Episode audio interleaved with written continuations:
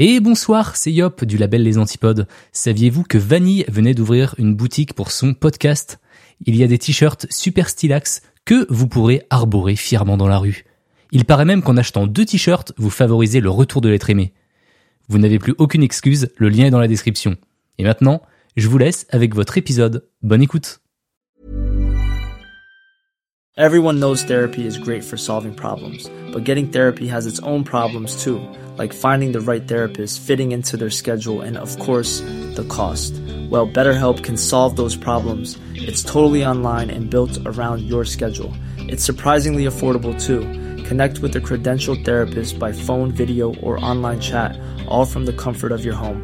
Visit betterhelp.com to learn more and save 10% on your first month. That's BetterHelp, H E L P.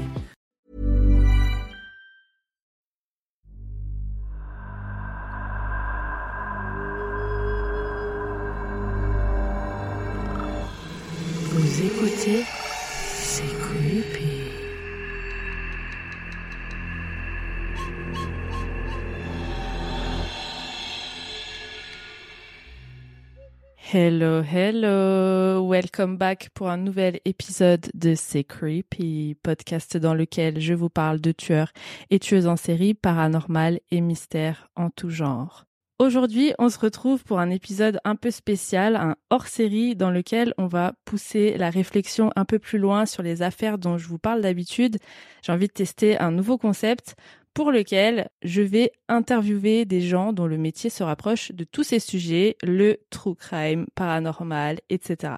J'adore vous faire des épisodes pour vous raconter des affaires criminelles plus sordides les unes que les autres. J'adore me poser des questions sur celles-ci, sur les tenants, les aboutissants, râler sur comment elles finissent. Enfin, en particulier sur les peines que peuvent prendre certains meurtriers ou pas. Mais je trouve qu'il est grand temps d'aller fouiller encore plus et cette fois-ci essayer de trouver des réponses euh, à toutes ces questions et de comprendre ou pas d'ailleurs, on verra. C'est pourquoi Aujourd'hui, c'est avec grand plaisir que j'ai pour inviter Clémence, que vous avez sûrement déjà entendu sur mon Patreon pour mon épisode sur l'affaire Diatlov. Clémence est avocate pénaliste et elle va répondre à toutes mes questions super chiantes sur le sujet. Bonne chance à elle et bonjour Clémence, comment vas-tu? Hello Vanny, ça va très bien. Merci pour cette invitation. Ça faisait un moment que on voulait faire un épisode ensemble sur tout ça parce que Oui. on adore discuter, on adore euh, faire euh, des débats sur tes affaires. Notamment, on a dit qu'on allait aller au Paul Case à Oui. force. Donc c'est trop cool de, de de pouvoir faire cet épisode avec toi expliquer mon métier, peut-être. euh, bah, casser les préjugés, les fantasmes autour de ce métier, autour du droit et essayer de le rendre plus accessible bah, au commun, quoi. Mm. Voilà. Trop bien. Ben, merci beaucoup pour ta présence aujourd'hui. J'ai trop hâte. Ça me fait super plaisir d'avoir l'opportunité de pouvoir parler avec toi et de te poser des questions. Dans cette interview, je vais te poser des questions sur toi, ton métier, sur la justice française. Et puis après, on finira sur quelques questions à propos de la justice américaine, euh, du système judiciaire américain, parce que j'en parle quand même beaucoup dans mes épisodes. Et euh, d'ailleurs, je précise que mes questions, elles seront très axée sur les affaires criminelles en particulier, vu que euh, c'est d'elles que je parle d'habitude. Si vous écoutez mon podcast, vous m'entendez souvent dire, bah, c'est n'importe quoi, 5 ans de prison pour avoir tué quelqu'un, ça fait aucun sens, la police a fait n'importe quoi, la justice aussi, j'ai plus confiance en personne. Bref, on va revenir sur tout ça aujourd'hui avec Clémence, et on finira euh, par les questions des auditeurs. Donc, Clémence, je te laisse la parole pour commencer. Tu peux te présenter et nous expliquer un petit peu ton métier pour qu'on se mette dans le bain. Très bien. Alors, donc, euh, je m'appelle Clémence, comme tu l'as dit. Je suis avocate pénaliste à Paris depuis un peu plus de deux ans. Donc, pénaliste, ça veut dire que je touche à tout ce qui est du domaine des infractions. Donc, ça va de la contravention, par exemple, le feu rouge grillé, euh, l'alcool au volant, euh, en passant par les délits, donc euh, tout ce qui peut être des violences, etc., au crime, donc les meurtres, les viols, euh, Wow. voilà, ça fait un large panel. Malheureusement, j'aimerais bien que ce soit que des crimes. On adorerait tous ça, mais ça représente environ euh, 5% du métier, 10% si on a un peu plus avancé dans la carrière et que voilà, on est assez reconnu euh, pour les assises. Donc euh, voilà. Donc moi, je suis spécialisée là-dedans. Euh, j'ai fait mes études euh, essentiellement en droit pénal. J'avais fait un diplôme de spécialité en sciences pénales et criminologiques. Trop bien. Donc c'était un diplôme trop cool. On avait euh, de la médecine légale, on avait de la criminologie, on avait de la psychiatrie criminelle. Donc euh, voilà, je me suis spécialisée comme ça. Et puis euh, j'ai eu l'occasion de faire des beaux procès dans ma vie parce que j'avais j'avais beaucoup écrit sur le sujet du terrorisme islamiste au moment où il y avait l'émergence de l'État islamique. Mmh. Et ça m'a permis notamment bah, de travailler aux assises de Paris, donc avec les présidents, donc ceux qui jugent, pas les jurés, les juges professionnels. Euh, j'ai pu euh, notamment travailler voilà sur des dossiers terroristes et après euh, j'ai participé moi en tant qu'avocat au procès des attentats de Paris du 13 novembre 2015. Voilà. Ok. Bah, trop intéressant. On va on va parler de de tout ça. du coup, pour commencer, c'est combien d'années d'études pour être avocate pénaliste? Alors, la base des études, il faut aller jusqu'au Master 1 sachant qu'il y a un projet de réforme pour que ce soit obligatoire en Master 2. Euh, en Master 1, on peut passer ce qu'on appelle le CRFPA. Donc c'est ce qui permet euh, d'accéder aux écoles du barreau et ensuite de passer le CAPA, c'est le certificat d'aptitude à la profession d'avocat, donc le diplôme qui fait qu'on est vraiment avocat. Moi, pour ma part, j'ai fait presque huit ans d'études. J'ai fait euh, jusqu'au master 2 en faculté. Après, j'ai pris euh, un an. J'ai passé donc le CRFPA que j'ai eu du premier coup. Il y a un an et demi d'école. Et ensuite, il y a le petit délai entre le moment où on a le diplôme et le moment où soit on pose sa plaque, soit on est recruté par un cabinet. Parce que c'est deux conditions pour pouvoir prêter serment. Et donc, entrer officiellement dans la profession d'avocat et être avocat. Ok. Donc c'est assez long quand même. Un peu, un peu beaucoup. Ben je, moi, j'ai commencé mes études à 18 ans et euh, je suis devenue euh, avocate à 26 ans. Et du coup, pourquoi tu t'es devenue avocate Qu'est-ce qui t'a donné envie de faire ce métier? Alors, euh, déjà, je suis arrivée totalement par hasard. je savais absolument pas ce que je voulais faire de ma vie. Euh, mes parents m'avaient orientée vers plutôt une filière scientifique à l'époque, c'est ce qui existait. Puis aujourd'hui, c'est là où on voit qu'on vieillit. Et puis, euh, je savais pas trop. J'aimais bien les langues, j'aimais bien la culture. Enfin voilà, j'ai j'ai passé Sciences Po, mais au final, je suis très contente de pas l'avoir eu parce que je pense que ça ne m'aurait pas plu. C'est trop politique et peut-être un peu trop dans des idées préconçues. Et euh, on m'avait dit, mais euh, si tu as pas Sciences Po, euh, qu'est-ce que tu fais? En fait, je savais pas du tout. Et on m'a dit, pourquoi tu mets pas droit? Ça pourrait te plaire. Et effectivement, la première année, moi, elle est assez générale. C'est pas vraiment du droit pur. Ça m'a pas mal plu. Et j'ai découvert le droit pénal en deuxième année. Et là, ça a été un peu la révélation. Sauf qu'à la base, je pensais rejoindre les forces de police. Sachant qu'aujourd'hui, je m'entends pas du tout avec eux. Mais je m'étais dit, ne meurs pas idiote. Va faire un stage dans un cabinet d'avocat pour être sûr.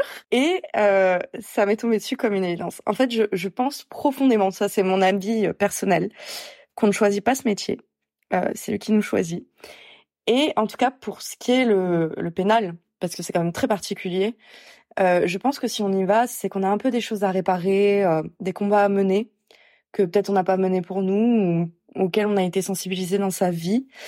Et je pense également que pour bien défendre la souffrance humaine, puisque c'est ce qu'on fait au final, que, que nos clients soient auteurs ou victimes d'ailleurs, parce qu'il y a de la souffrance des deux côtés, bah, il faut l'avoir soi-même expérimenté et c'est un peu cathartique au final.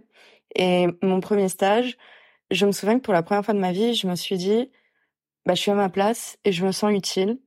Et je suis tombée sur quelqu'un d'incroyable, qui est aujourd'hui devenu magistrat, comme quoi on peut passer de l'autre côté, et qui, qui, qui m'avait donné confiance en moi et qui m'avait dit euh, T'es compétente, continue, mais va au-delà.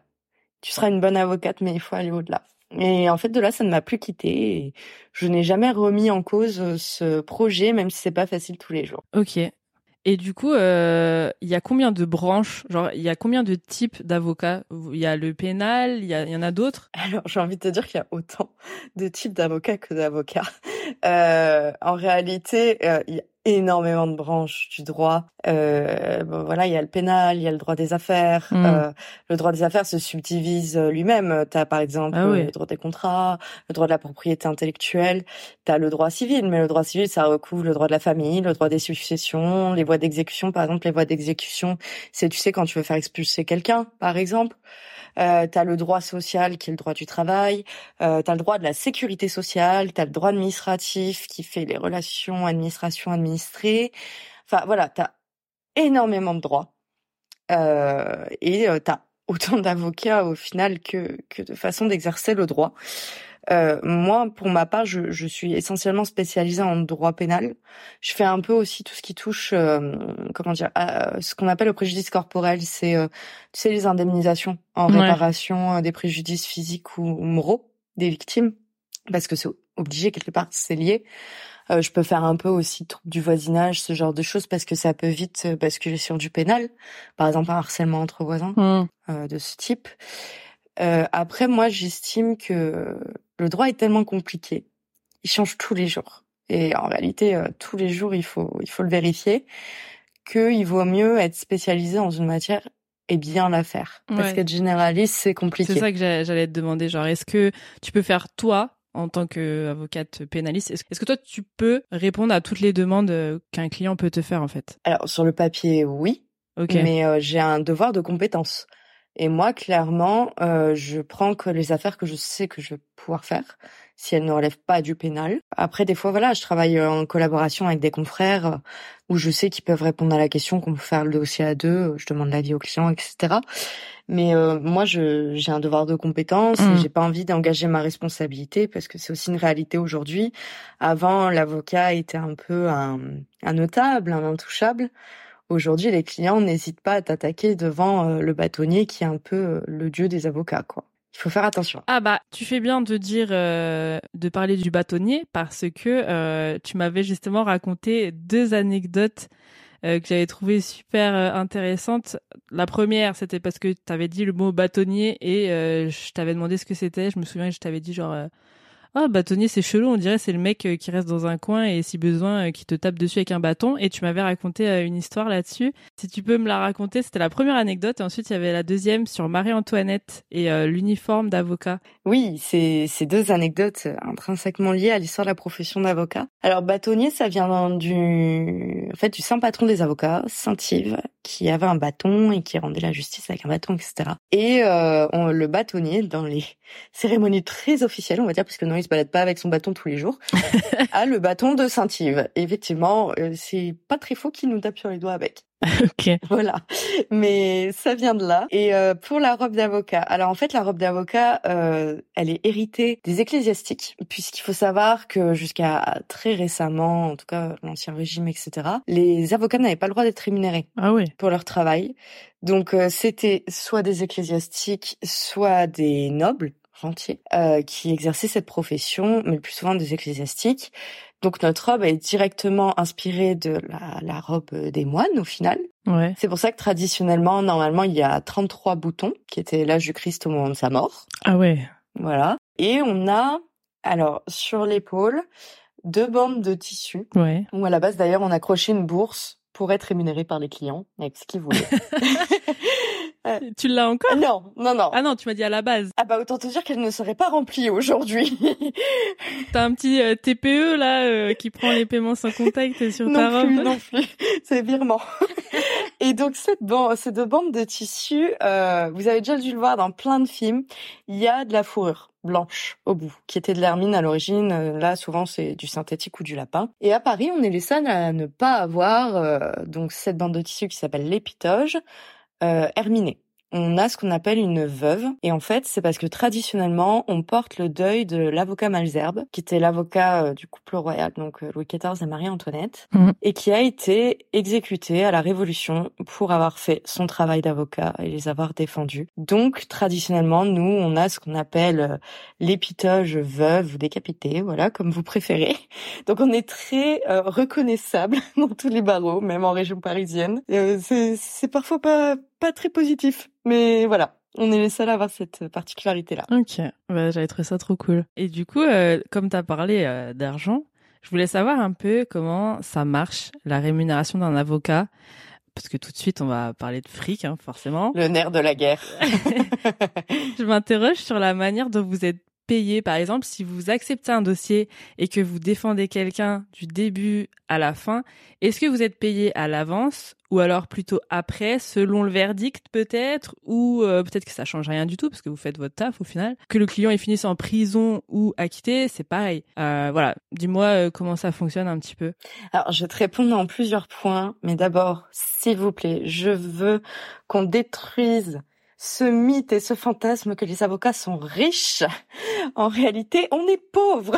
Ah Il y a très très peu d'avocats riches et qui gagnent bien leur vie.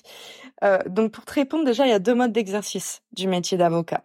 Soit on travaille dans un cabinet. Donc dans ce cas-là, on est sous le statut de la collaboration libérale. C'est-à-dire qu'on est libéral, on paye ses charges soi-même, mais le client principal est le cabinet dirons-nous. Et à ce titre, on touche ce qu'on appelle une rétrocession d'honoraires. On va dire c'est un peu un salaire brut qu'on touche. Et derrière, on repaye nos charges dessus. Ou alors, il y a le mode d'exercice libéral individuel. C'est celui que je fais actuellement. Où là, c'est moi, je suis toute seule dans mon cabinet, je gère mon cabinet, mes dossiers. Je travaille pour personne. Voilà. Euh, pour te répondre, c'est extrêmement peu d'argent en réalité. Donc comme on l'a dit, on est à bac plus 7, bac plus 8 quand même quand on sort d'école. Dis-toi qu'à Paris, le minimum vient d'être augmenté. Il est à 3500 euros brut. Sachant que nous, nous payons toutes nos charges là-dessus. Ça veut dire l'URSSAF, mm. ça veut dire notre équivalent qui s'appelle la CNBF, euh, retraite et maladie, nos cotisations ordinales, nos impôts, etc. Donc en réalité, on enlève entre 40 et 50% de cette somme. Donc vous gagnez 1500 Donc ça fait à peine plus qu'un SMIC. À peine plus qu'un SMIC en devant Viva Paris euh, se déplacer. Voilà, il te reste 12 euros. Euh, souvent avancer des frais pour euh, le cabinet aussi. Euh, il y a récemment donc l'Union des jeunes avocats, qui est un syndicat euh, apolitique et indépendant donc, qui défend les droits des jeunes avocats, qui a sorti une étude où ils ont recensé tous les minimums de collaboration. Donc ça, c'est la somme que je fais quand je travaille dans un cabinet en France. Euh, dis-toi qu'il y a des barreaux où, par exemple, ce minimum est à 1600 euros, par exemple, à Grasse. Donc c'est quand même à côté de Nice, où la vie est plutôt chère, mmh. pour un temps plein. Donc euh, ça fait 800, 950 euros net. Eh ben. Pour 8 ans d'études. 7-8 ans d'études. Faut ouvrir un Patreon. C'est ça. si tu savais, on n'a même pas le droit de cumuler une activité commerciale avec le métier d'avocat. Ah oui, c'est vrai. Ouais, tu m'avais dit. Oui, vous n'avez pas le droit de. Le seul truc qu'on peut faire en plus, c'est être agent immobilier, sauf si ça a changé entre temps. On pouvait faire agent de sportif, mais je sais que récemment la Cour de cassation est revenue là-dessus. Donc est-ce qu'elle va inverser sa jurisprudence? Attends, t'as dit agent de sportif? Ouais. Genre que sportif? Genre euh, au hasard. Allez, sportif. oui, c'est ça. Ok. c'est ça. Et on peut être euh, ce qu'on appelle mandataire judiciaire. Donc en fait, c'est ceux, tu sais, qui gèrent euh, les immeubles, par exemple, des gens qui sont placés en liquidation, hmm. ou tu sais, les successions qui prennent du temps, ce genre de choses, quoi. C'est les seuls trucs qu'on peut cumuler et les fonctions politiques avec la profession d'avocat. Donc on est très limité pour mettre du beurre dans les pattes. Pour répondre à ta question, euh, donc nous, pour être payés, il y a deux manières de faire. Soit on fonctionne au forfait, soit au temps passé. Donc euh, le forfait, en fait, on va dire, voilà, vous me payez une somme de 2000 euros.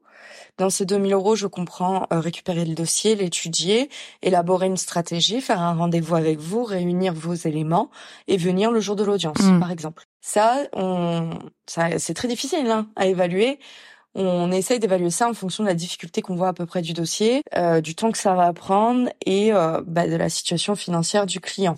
Mais euh, ça arrive souvent qu'on doive demander un peu de, de raccord d'honoraires parce qu'on rentre plus dans nos frais. Clairement, quand on a passé cinq heures de plus sur le dossier, c'est plus possible. On travaille à perte. Hmm. Et il y a des cas où on travaille au temps passé. Alors moi, je le fais très peu au pénal. C'est beaucoup dans les cabinets d'affaires où tu sais par exemple ça va être 15 minutes le mail 60 euros ouais. euh, ou par exemple l'heure de travail sera facturée entre 200 et 800 euros suivant la réputation de l'avocat ok euh, donc voilà mais par contre en France on a une interdiction totale de travailler pro bono c'est-à-dire qu'au résultat on est obligé d'être payé par le client et pas de travailler en fonction de ce qui touchera euh, à la fin de l'affaire parce que on a dans notre serment une obligation d'indépendance vis-à-vis des intérêts du client. Euh, on a une obligation de moyens et pas de résultats. C'est-à-dire qu'on doit tout mettre en œuvre pour le défendre, bien sûr. Mais quel que soit le résultat, on doit être payé pour cette mission-là. Et puis, il vaut mieux, parce que généralement, les clients ne te payent pas, c'est fini sans tôle. Voilà. Ah ouais. C'est pour ça que je me fais toujours payer avant l'audience. ok.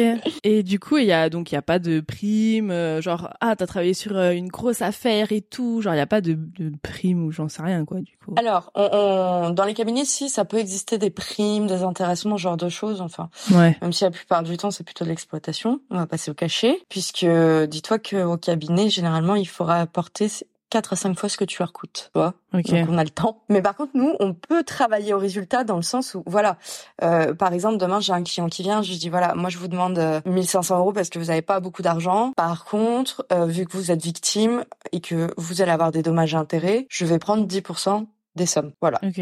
Et ce qui est chiant, c'est que, enfin moi, ce qui m'a surpris, c'est que tu m'as dit que vous pouvez pas vous faire de pub Genre par exemple, euh, si vous connaissez euh, Better Call Saul euh, de, de l'avocat là dans Breaking Bad. Oui. Euh, une grande pub en 4 par 3 oui, voilà, sur les interstates. Ouais, ouais, Les pubs à la télé là, genre appelez, appelez-moi, je vais résoudre tous vos problèmes. Genre vous pouvez pas faire de pub du tout, genre. Non, on a une interdiction totale de faire de la publicité. Ok. c'est dans notre déontologie. La seule chose qu'on peut faire, c'est voilà avoir un site internet comme moi j'ai, où on peut choisir, euh, par exemple, une boîte, tu sais, qui remonte un petit peu ton site, qui fait en sorte qu'il ait une certaine visibilité. Bon, ça coûte de l'argent, mais ça te permet d'avoir des clients. Euh, on peut, voilà, faire des cartes de visite. On peut intervenir, par exemple, euh, bah, dans des podcasts, des émissions euh, pour notre expertise ou, en tant que, que voilà que professionnel. Mais on n'a pas le droit de dire je suis le meilleur avocat, etc. C'est hmm. interdit.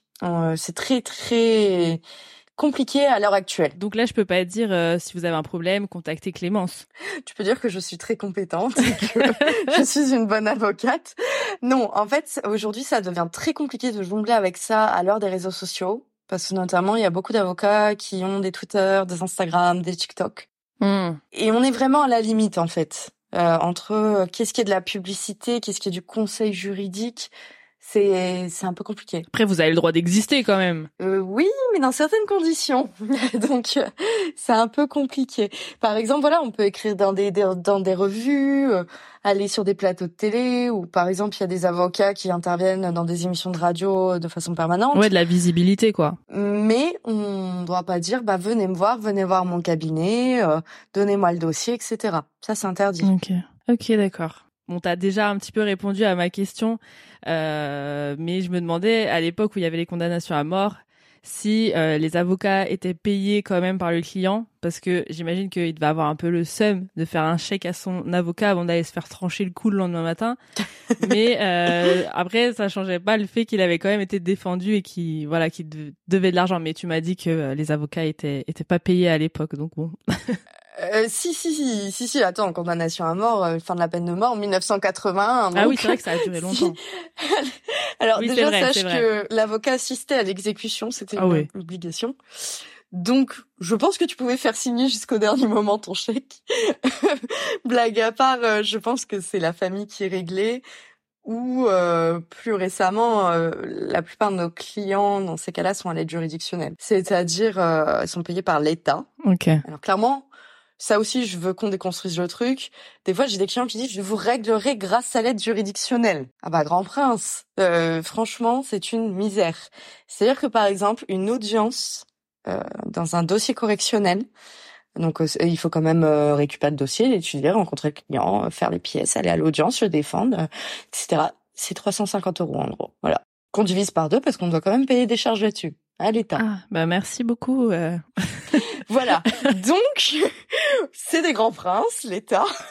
Le, le, plus, je crois, c'est quand, c'est quand on fait des assises, donc justement la juridiction qui juge les crimes et des instructions.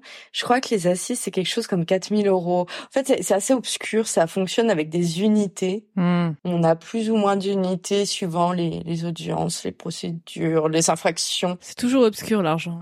Oui, on sait jamais quand on est payé ni comment par l'État. Voilà. Mais je pense que, en tout cas pour les derniers condamnés à mort, euh, ils devaient être pour la plupart à l'aide juridictionnelle, donc euh, bah, et qui se mordent pas, l'État allait nous payer quoi. Oui, et puis ils avaient toujours la petite bourse euh, accrochée à, à, la robe au cas où euh, il avait. non non, on l'avait plus, on l'avait plus. non, mais par contre, tu pouvais être en face du client devant l'échafaud en disant Monsieur, les honoraires, attendez, Monsieur le bourreau, il reste des sous à payer. voilà. Ok, bah c'est c'est ok, c'est très bizarre. Et puis c'est un petit peu gênant parce que, enfin, s'il assiste, c'est un peu bah bah voilà, regarde, c'est de ta faute si je suis là. Enfin, pas de ta faute, mais voilà, on... je sais pas s'il se regardait dans les yeux. Oui, alors, tu sais, moi, j'ai beaucoup d'humanité, je fais ce métier par l'humanité, mais à un moment, faut qu'on bouffe aussi, quoi, et qu'on paye un loyer. Et c'est très compliqué à faire comprendre aux clients, mm -hmm. parce qu'ils se rendent pas compte de tout le travail intellectuel qu'il y a derrière, de recherche, de réflexion. Euh, puis tu sais, quand un client t'appelle, il faut qu'en cinq minutes, tu aies identifié son problème, les infractions en cause, qu'est-ce qu'il risque, et pouvoir déjà lui apporter une réponse pour qu'il te prenne comme avocat. Donc il y a tout ce travail-là qui n'est pas vu. Et par exemple, on va jamais aller contester les, les honoraires d'un médecin pour une consultation. Ah bah nous, euh, nous, on est toujours contesté. Euh, moi, j'ai déjà dû euh, vraiment m'écharper avec des clients à qui j'avais quand même sauvé les fesses, ouais. soit dit en passant sur des factures à 300 euros. Donc euh, c'est c'est vraiment un métier ingrat sur la question de l'argent. Et on est toujours vu, voilà, comme des riches qui prennent tout l'argent. Alors oui, il y a des confrères qui abusent, clairement. Moi, j'ai des clients qui m'ont dit combien ils ont payé chez les confrères. Je me suis demandé si les, les feuilles de, sur lesquelles ils imprimaient le dossier étaient plaquées or. Mais il faut savoir que, voilà, moi, par exemple, quand je demande 1500 euros pour une procédure correctionnelle, j'ai que 750 euros dans la poche et c'est des mois et des mois de travail. Mmh, mmh. Ouais, c'est abusé. Alors moi, j'avais une question. Je vais dire ça à chaque question, hein, je crois. Euh, quand on parle du monde de la justice, moi, quand euh, je me suis je me suis posée pour écrire mes questions, je me suis dit, mais je pensais aux avocats et je me dis, mais les avocats, en fait, euh, ça doit être les meilleures personnes de notre société. Ils lisent les, les lois, ils ont étudié des exemples sur des centaines d'années. Euh, c'est la justice, ils savent ce qui est juste. Ils doivent toujours penser au bon ou, enfin, tu vois. Donc voilà, je me disais c'était des personnes justes, des personnes équilibrées, qui soutiennent l'égalité, fraternité, nanana. Et le troisième, j'ai oublié. Et euh, ah oui, liberté. Et bah du coup, ça voudrait dire que il y a aucun sexisme, par exemple, racisme dans ce corps de métier. Du coup, je voulais avoir ta confirmation. si c'était le cas ou pas. Comment commencer un petit peu euh, l'ambiance? Alors, ce que tu dis, c'est c'est dans l'absolu. Et je vais te sortir une phrase qu'un prof me sortait euh, tout le temps. C'est en théorie parce qu'en théorie tout va bien. C'est ce qu'on appelle l'utopie. Ça devrait être comme ça. Alors moi, je, je, vais toujours te donner mon point de vue. Encore une fois, dans ce podcast, je, je ne parle que par rapport à moi, ouais. ce que j'ai vécu, ce que je pense. Euh, J'aime profondément mon métier. J'ai une passion pour ce métier. Euh, je me sens vivante quand je le fais. On vit des moments d'humanité magnifiques, euh, comme terribles d'ailleurs, de, de tous les côtés. Pas forcément du côté qu'on pense. Et je je me vois pas faire un autre métier en fait, parce que défendre, parce qu'aider, parce que parce que c'est très particulier d'être avocat pénaliste. On est à la fois euh, l'avocat, mais aussi le psy, l'assistante sociale, un peu de nos clients. Ils nous confient leur vie, ils nous confient leurs souffrances, leurs espoirs, leurs tristesses. Et c'est à nous de gérer tout ça et, Mm. et de les aider, et de prendre les coups à leur place et de les porter. Mais euh, j'ai eu une énorme déconvenue concernant l'exercice de la profession. C'est-à-dire pas la profession en elle-même, mais tout ce qu'il y a autour. Donc euh, moi, par exemple, euh, je suis quand même passée euh, dans à peu près une dizaine de cabinets entre mes stages et, euh, et voilà quand j'ai commencé à exercer. Euh, ça s'est bien passé dans la moitié des cas. Et dans l'autre moitié, ça en était un enfer. Et c'est quelque chose qui est tue. Et aujourd'hui, j'aimerais que la parole se libère sur ce point-là. Le harcèlement, qu'il soit moral ou sexuel, ou la maltraitance psychologique, c'est quasi systématique dans ce métier. C'est-à-dire dans 90% des cabinets, et je pèse mes mots, les avocats sont maltraités. Les avocats collaborateurs, ils sont payés une misère. Ils ont pas le droit à une vie personnelle. Ils ont pas le droit à la déconnexion. Ils sont traités mais comme des merdes. Et souvent, il y a du harcèlement qui se rajoute. Et c'est vraiment quelque chose de structurel, de conjoncturel à la profession. Euh, moi, je le vois. Je t'ai dit, j'ai prêté serment il y a un peu plus euh, de deux ans. C'était le 3 février 2021. J'ai déjà la moitié de mes potes d'école qui arrêtent le métier. Ouais, tu m'avais dit qu'il y avait beaucoup de gens qui, qui étaient découragés. Et l'autre moitié qui travaille en cabinet, euh, clairement, moi, je... ils vont m'en vouloir. C'est un peu tous dépressifs. enfin voilà, quand, quand on prend des verres, tu vois, il y a, y a, un bar à côté de chez moi où je les invite souvent. À, chaque fois, ils nous offrent des verres, le bar, tellement ils en ont marre d'avoir des avocats dépressifs, tu vois. Ah oui. Et c'est, c'est la réalité. Et c'est pour ça que je dis, il faut, faut arrêter les fantasmes sur les avocats puissants, les avocats qui ont de l'argent, etc. Parce qu'en fait, il y a beaucoup d'avocats brillants, mais vraiment brillants et infiniment meilleurs que moi, qui sortent d'école. Et on est broyé par ce système, par la machine, par l'omerta. Parce qu'en 200 ans, personne n'a jamais parlé. Et, et on voit des carrières brisées et clairement, dans les dix ans qui suivent la prestation de serment, presque 50% de la profession arrête, dont une majorité de femmes.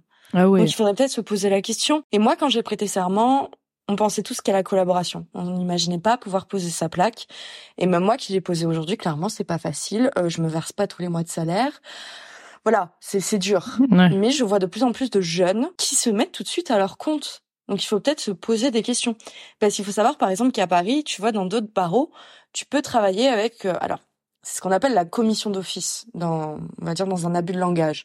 En fait, c'est tu peux travailler en étant avocat de permanence. C'est-à-dire par exemple pendant 24 heures, tu vas te mettre à disposition de tous les gardes à vue de Paris tu vois.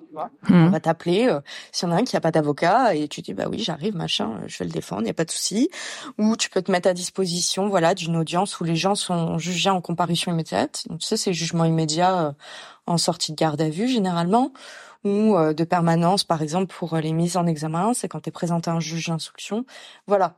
Ça, ça te permet vraiment de, de voilà faire un fond de roulement, de, de pouvoir vivre. Donc c'est pareil, toujours un paiement par l'État, c'est pas énorme, mais ça te permet d'assurer euh, au moins 1000, 1500 euros dans le mois, ce genre de choses. Ça, à Paris, on peut pas y accéder comme ça. Il faut passer un concours, il faut l'avoir, concours où ça bug à chaque fois, parce que c'est sur Internet. Bref. et tu l'auras, t'as une bonne réponse, tu le repasses. Donc, pour te dire, moi, je ne l'ai toujours pas eu. Ça fait deux ans et demi que je le passe. Donc, voilà, c'est très compliqué et et en fait, tout le monde ferme les yeux sur ça. Et cette profession doit changer. Et MeToo n'est clairement pas passé par elle. Il va falloir qu'il y ait un changement euh, de, de conception parce que c'est plus possible d'entendre. Oui mais moi j'ai vécu ça et j'en ai j'ai survécu et c'est bon hein t'en mourras pas. Ou euh, oui mais parce qu'on a vécu ça bah on va le reproduire. Ou alors des gens qui disent bon bah j'en suis sorti j'en ai plus rien à faire les autres démerdez-vous quoi.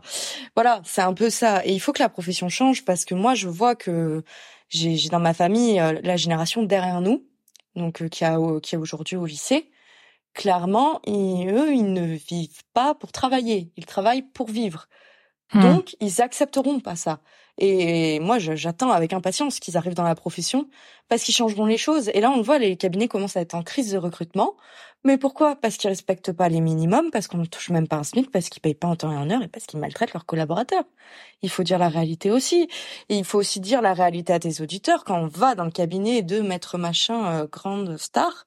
Alors pas tous, mais la plupart. Bah, c'est le stagiaire, c'est euh, le petit collaborateur qui va traiter ton dossier et puis à l'arrache au dernier moment parce que bah fallait travailler sur les dossiers qui étaient en retard. Et puis euh, en fait le patron que tu pensais avoir embauché n'a jamais regardé le dossier, il va juste aller le plaider. Hmm. Il aura lu la synthèse. Voilà. Donc euh, vraiment, il faut prendre conscience de ce mal-être dans la profession d'avocat, dont très peu de gens parlent.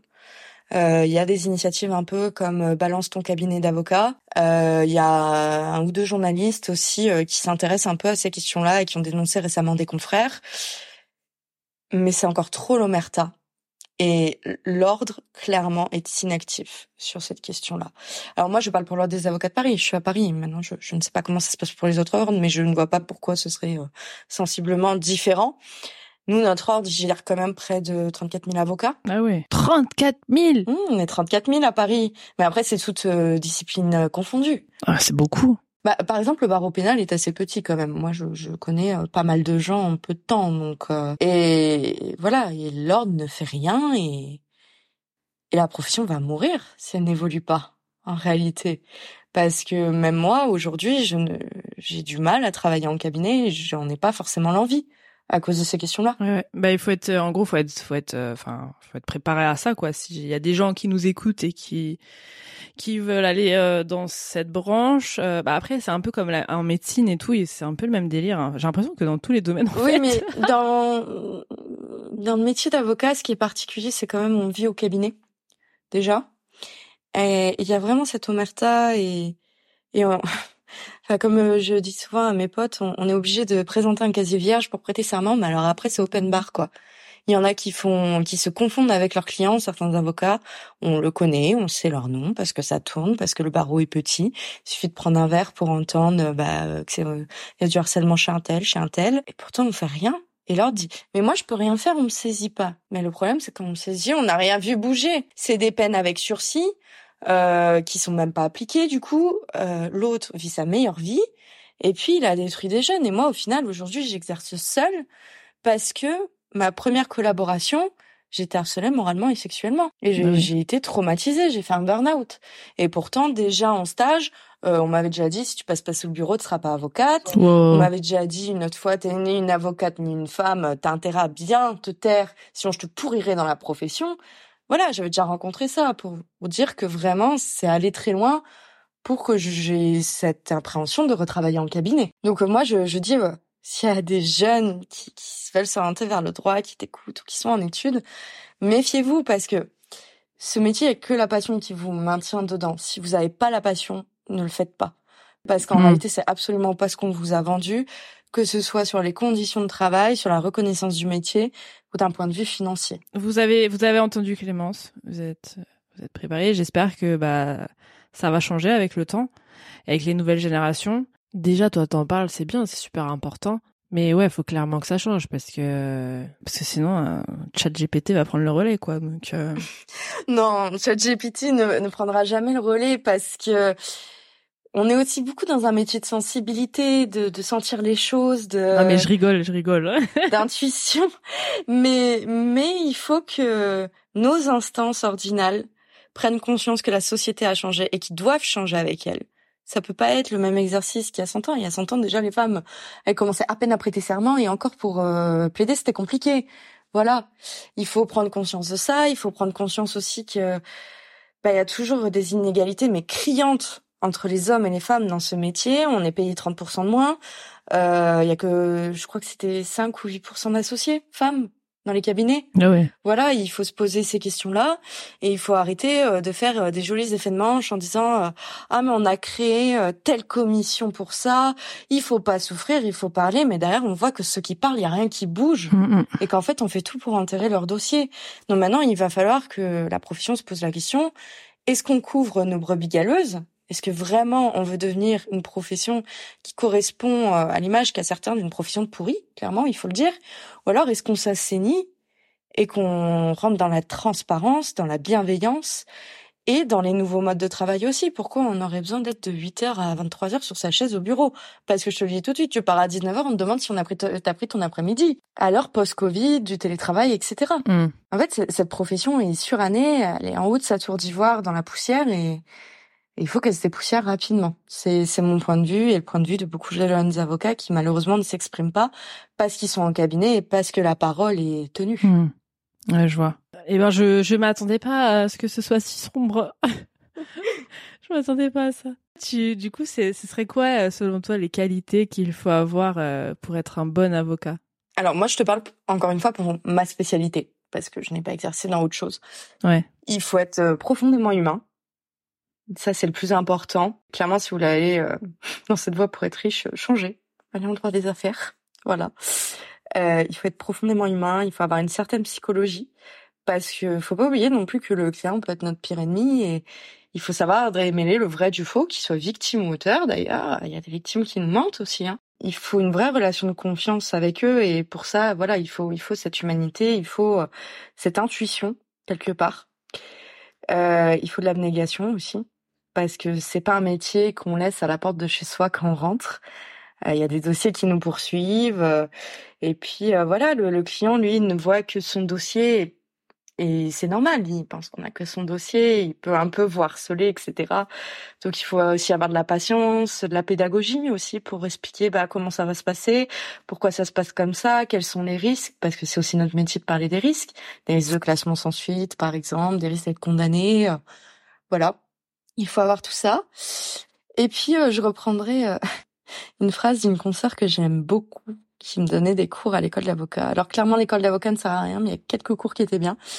Euh, où elle nous disait c'est un métier où il faut aimer s'engueuler. Et c'est vrai. Parce qu'en fait, on passe, euh, je pense, 40% du temps à nous engueuler. Avec les clients, avec les juridictions, avec les magistrats. Euh, déjà, rien que pour récupérer un dossier, euh, des fois, ça fait... Là, euh, tu vois, il y a un dossier que je peux récupérer, ça fait huit mois. Ah ouais. ça devient compliqué. Et on passe 50% du temps à attendre. Attendre au téléphone, attendre en audience. Et puis 10% à vraiment plaider, s'éclater euh, exercer, être vivant, euh, parce que la plaidoirie est très particulière. C'est c'est un moment où on se dédouble quelque part, et c'est le pire moment comme le meilleur moment de ta vie. C'est un shoot d'adrénaline incroyable, et c'est les moments où je me suis sentie le plus vivante dans ma vie, même pour des petites plaides.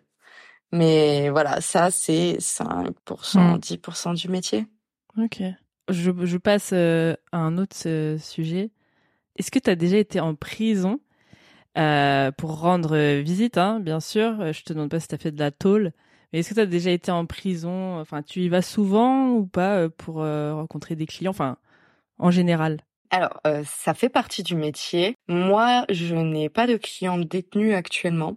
Donc, c'est souvent des, des gens qui ont été placés sous contrôle judiciaire ou qui ont juste été convoqués pour leur jugement. Euh, maintenant, je suis allée en prison, euh, bah, notamment quand j'étais en master, également quand j'ai travaillé donc aux assises, ce dont je te parlais avec les présidents d'assises. Euh, on nous organisait un peu des visites avec euh, le palais de justice, etc. Donc j'ai fait quelques prisons, notamment la maison d'arrêt qui est à Aix-en-Provence et la, la Santé, donc à Paris. Donc il faut savoir qu'il y a plusieurs sortes de prisons. Donc il y a les maisons d'arrêt où c'est euh, tout ce qui est euh, détention provisoire avant le jugement ou courte peine ou fin de peine. Euh, où généralement aussi tu as des hum, quartiers pour les mineurs ou des fois euh, des semi-libertés, tu sais, tu vas travailler la journée, le soir tu dors en prison. Mmh. Il y a donc les prisons, ce qu'on appelle prison, donc là c'est un peu mélangé. Et tu as les centrales. Donc tu avais les centres de détention, c'est les prisons et les centrales. Et les centrales, en fait, c'est les prisons euh, pour les plus longues peines.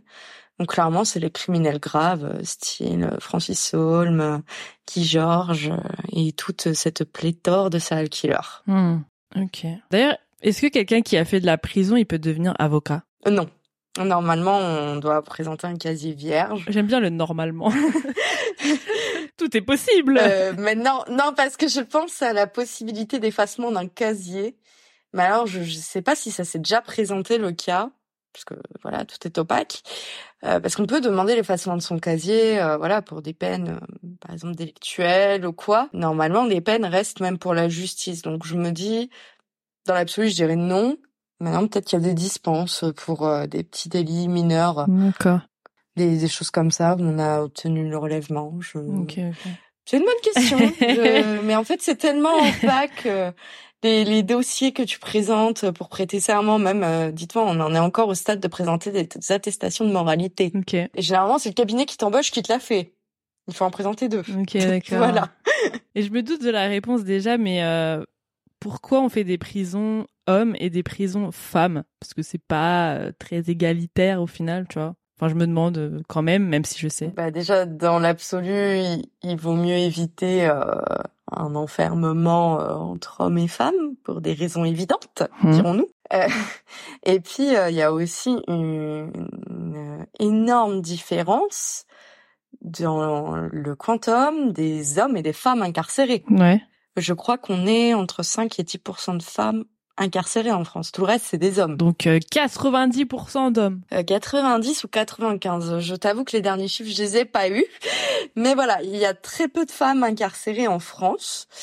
Donc pour des raisons évidentes, bah on n'a pas les mêmes besoins euh, et puis euh, voilà, on sait déjà qu'il y a des viols en prison entre euh, personnes du même sexe. Donc je te laisse imaginer si on mettait hommes et femmes ensemble, hmm. ce serait un peu compliqué, je pense. Ouais. Eh, c'est quand même ouf, hein, 95%. Enfin, je m'attendais pas à un chiffre. Mais tu sais, moi j'ai toujours trouvé un truc de discrimination de fou que je vais t'expliquer. C'est qu'on parle toujours de crime passionnel pour l'homme parce que euh, sa femme l'a trompé, parce qu'elle l'avait bafoué, parce qu'elle allait le quitter. Donc genre un homme ne sait pas se contrôler. Hmm. et tue dans la passion. Par contre, une femme, on est toujours une perverse manipulatrice qui a tout étudié, qui a tout prévu. Hmm. Et c'est là-dessus aussi qu'on est, tu sais, ce qu'on ce qu'on dit, les crimes de femmes, les empoisonneuses, par exemple. Mm. La préméditation, etc. Et tu vois, ce qui est fou, euh, tu prends par exemple le cas de Jacqueline Sauvage. Ouais. Elle devait être condamnée parce que c'était pas de la légitime défense et c'était une hérésie de plaider ça. Bref, Euh, il n'y avait pas les conditions réunies. Par contre, on aurait pu demander de l'atténuation pour euh, pour irresponsabilité. Attends, tu peux re- re- rappeler un petit peu euh, ce que c'est vite fait hein, l'affaire euh, Jacqueline Sauvage pour ceux qui connaissent pas. Jacqueline euh, Sauvage, c'est une dame qui a été maltraitée euh, pendant des dizaines d'années par son mari, tabassée. Euh, il avait aussi violé ses filles. Et euh, en fait, un jour, après une dispute, mais pas sur l'instant T, elle a pris un fusil de chasse, elle l'a descendu. Donc, on pouvait pas plaider la légitime défense parce que la légitime défense, euh, il y a trois critères, c'est proportion euh, dans la riposte, instantanée pour se défendre soi ou pour défendre autrui d'un péril imminent. Ok.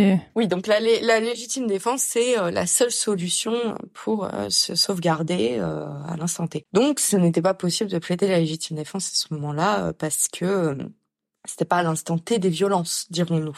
Hmm. Par contre, je, je- moi, j'aurais plaidé dans ce dossier-là tout ce qui touche, voilà, l'aliénation que on connaît parfaitement dans les cas de violence conjugale, quand on est euh, soumis au mari, quand on a peur de lui, c'est de l'aliénation mentale au final. C'est un peu comme le syndrome de Stockholm. Et donc, euh, sur l'altération du discernement, on n'aurait pas pu dire l'abolition. Alors, il y a, deux termes en fait. C'est les causes d'irresponsabilité pénale. L'abolition, c'est quand on n'avait plus du tout de discernement, c'est-à-dire de capacité de savoir ce qui est bien, ce qui est mal, ce qu'on fait. Donc là, on n'est pas responsable pénalement. Généralement, on va en HP. Et il y a ce qu'on appelle l'altération, c'est-à-dire qu'on était encore capable, mais plus dans les mêmes conditions que n'importe qui, dirons-nous. Et ça, c'est des causes euh, d'atténuation des peines, par exemple. Et je trouve que dans le cas de Jacqueline Sauvage, on aurait dû vraiment, euh, voilà, jouer sur euh, sur euh, toute cette aliénation qu'elle a vécue pendant des années, sur cette peur, sur euh, ce moment où on pète un câble en fait, hein, tout simplement. Et je pense que ça aurait joué sur la peine. Et pourquoi je te parlais de ça? Parce que ça aurait été un homme à la place de Jacqueline Sauvage. On aurait parlé de crime passionnel. Et crois-moi que le quantum n'aurait pas été de 10 ans. Il aurait été moindre. Elle a eu quoi comme peine? Enfin, pour rappel. Elle a eu 10 ans de... 10 ans à l'époque. Elle a eu 10 ans et ensuite elle avait été graciée. De toute façon, euh, dans les trucs hommes-femmes euh, comme ça, dans la justice, il y a plein de, de nuances aussi. Hein, dans des affaires, euh, tu sais, ah mais c'est pas possible qu'elle ait fait ça. tu sais, souvent dans les affaires à, à l'ancienne que je fais, c'est tout le temps, non mais ils croyaient, ils croyaient pas que ça pouvait être elle, donc du coup ils l'ont relâché ou alors ils lui ont donné euh, vraiment pas grand-chose parce qu'ils étaient pas vraiment sûrs. Enfin, tu vois. Attends, il y a même pire. Il y avait une affaire à l'époque. C'était l'affaire Henriette Caillot qui avait tué un patron de journal. Euh, C'était la, la femme d'un politique qui était tout le temps dénigrée par ce journal. Elle l'avait reconnu, hein, qu'elle avait acheté l'arme, qu'elle est allée, qu'elle a pu tirer dessus. Mhm. Eh ben, elle a été acquittée. Parce qu'on disait qu'elle était pas responsable, c'était pour défendre son mari. Tellement elle l'aimait, tellement elle était atteinte. Tu vois.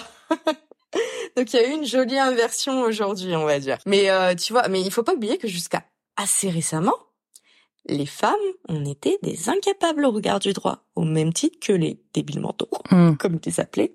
Donc les gens atteints mentalement et les mineurs.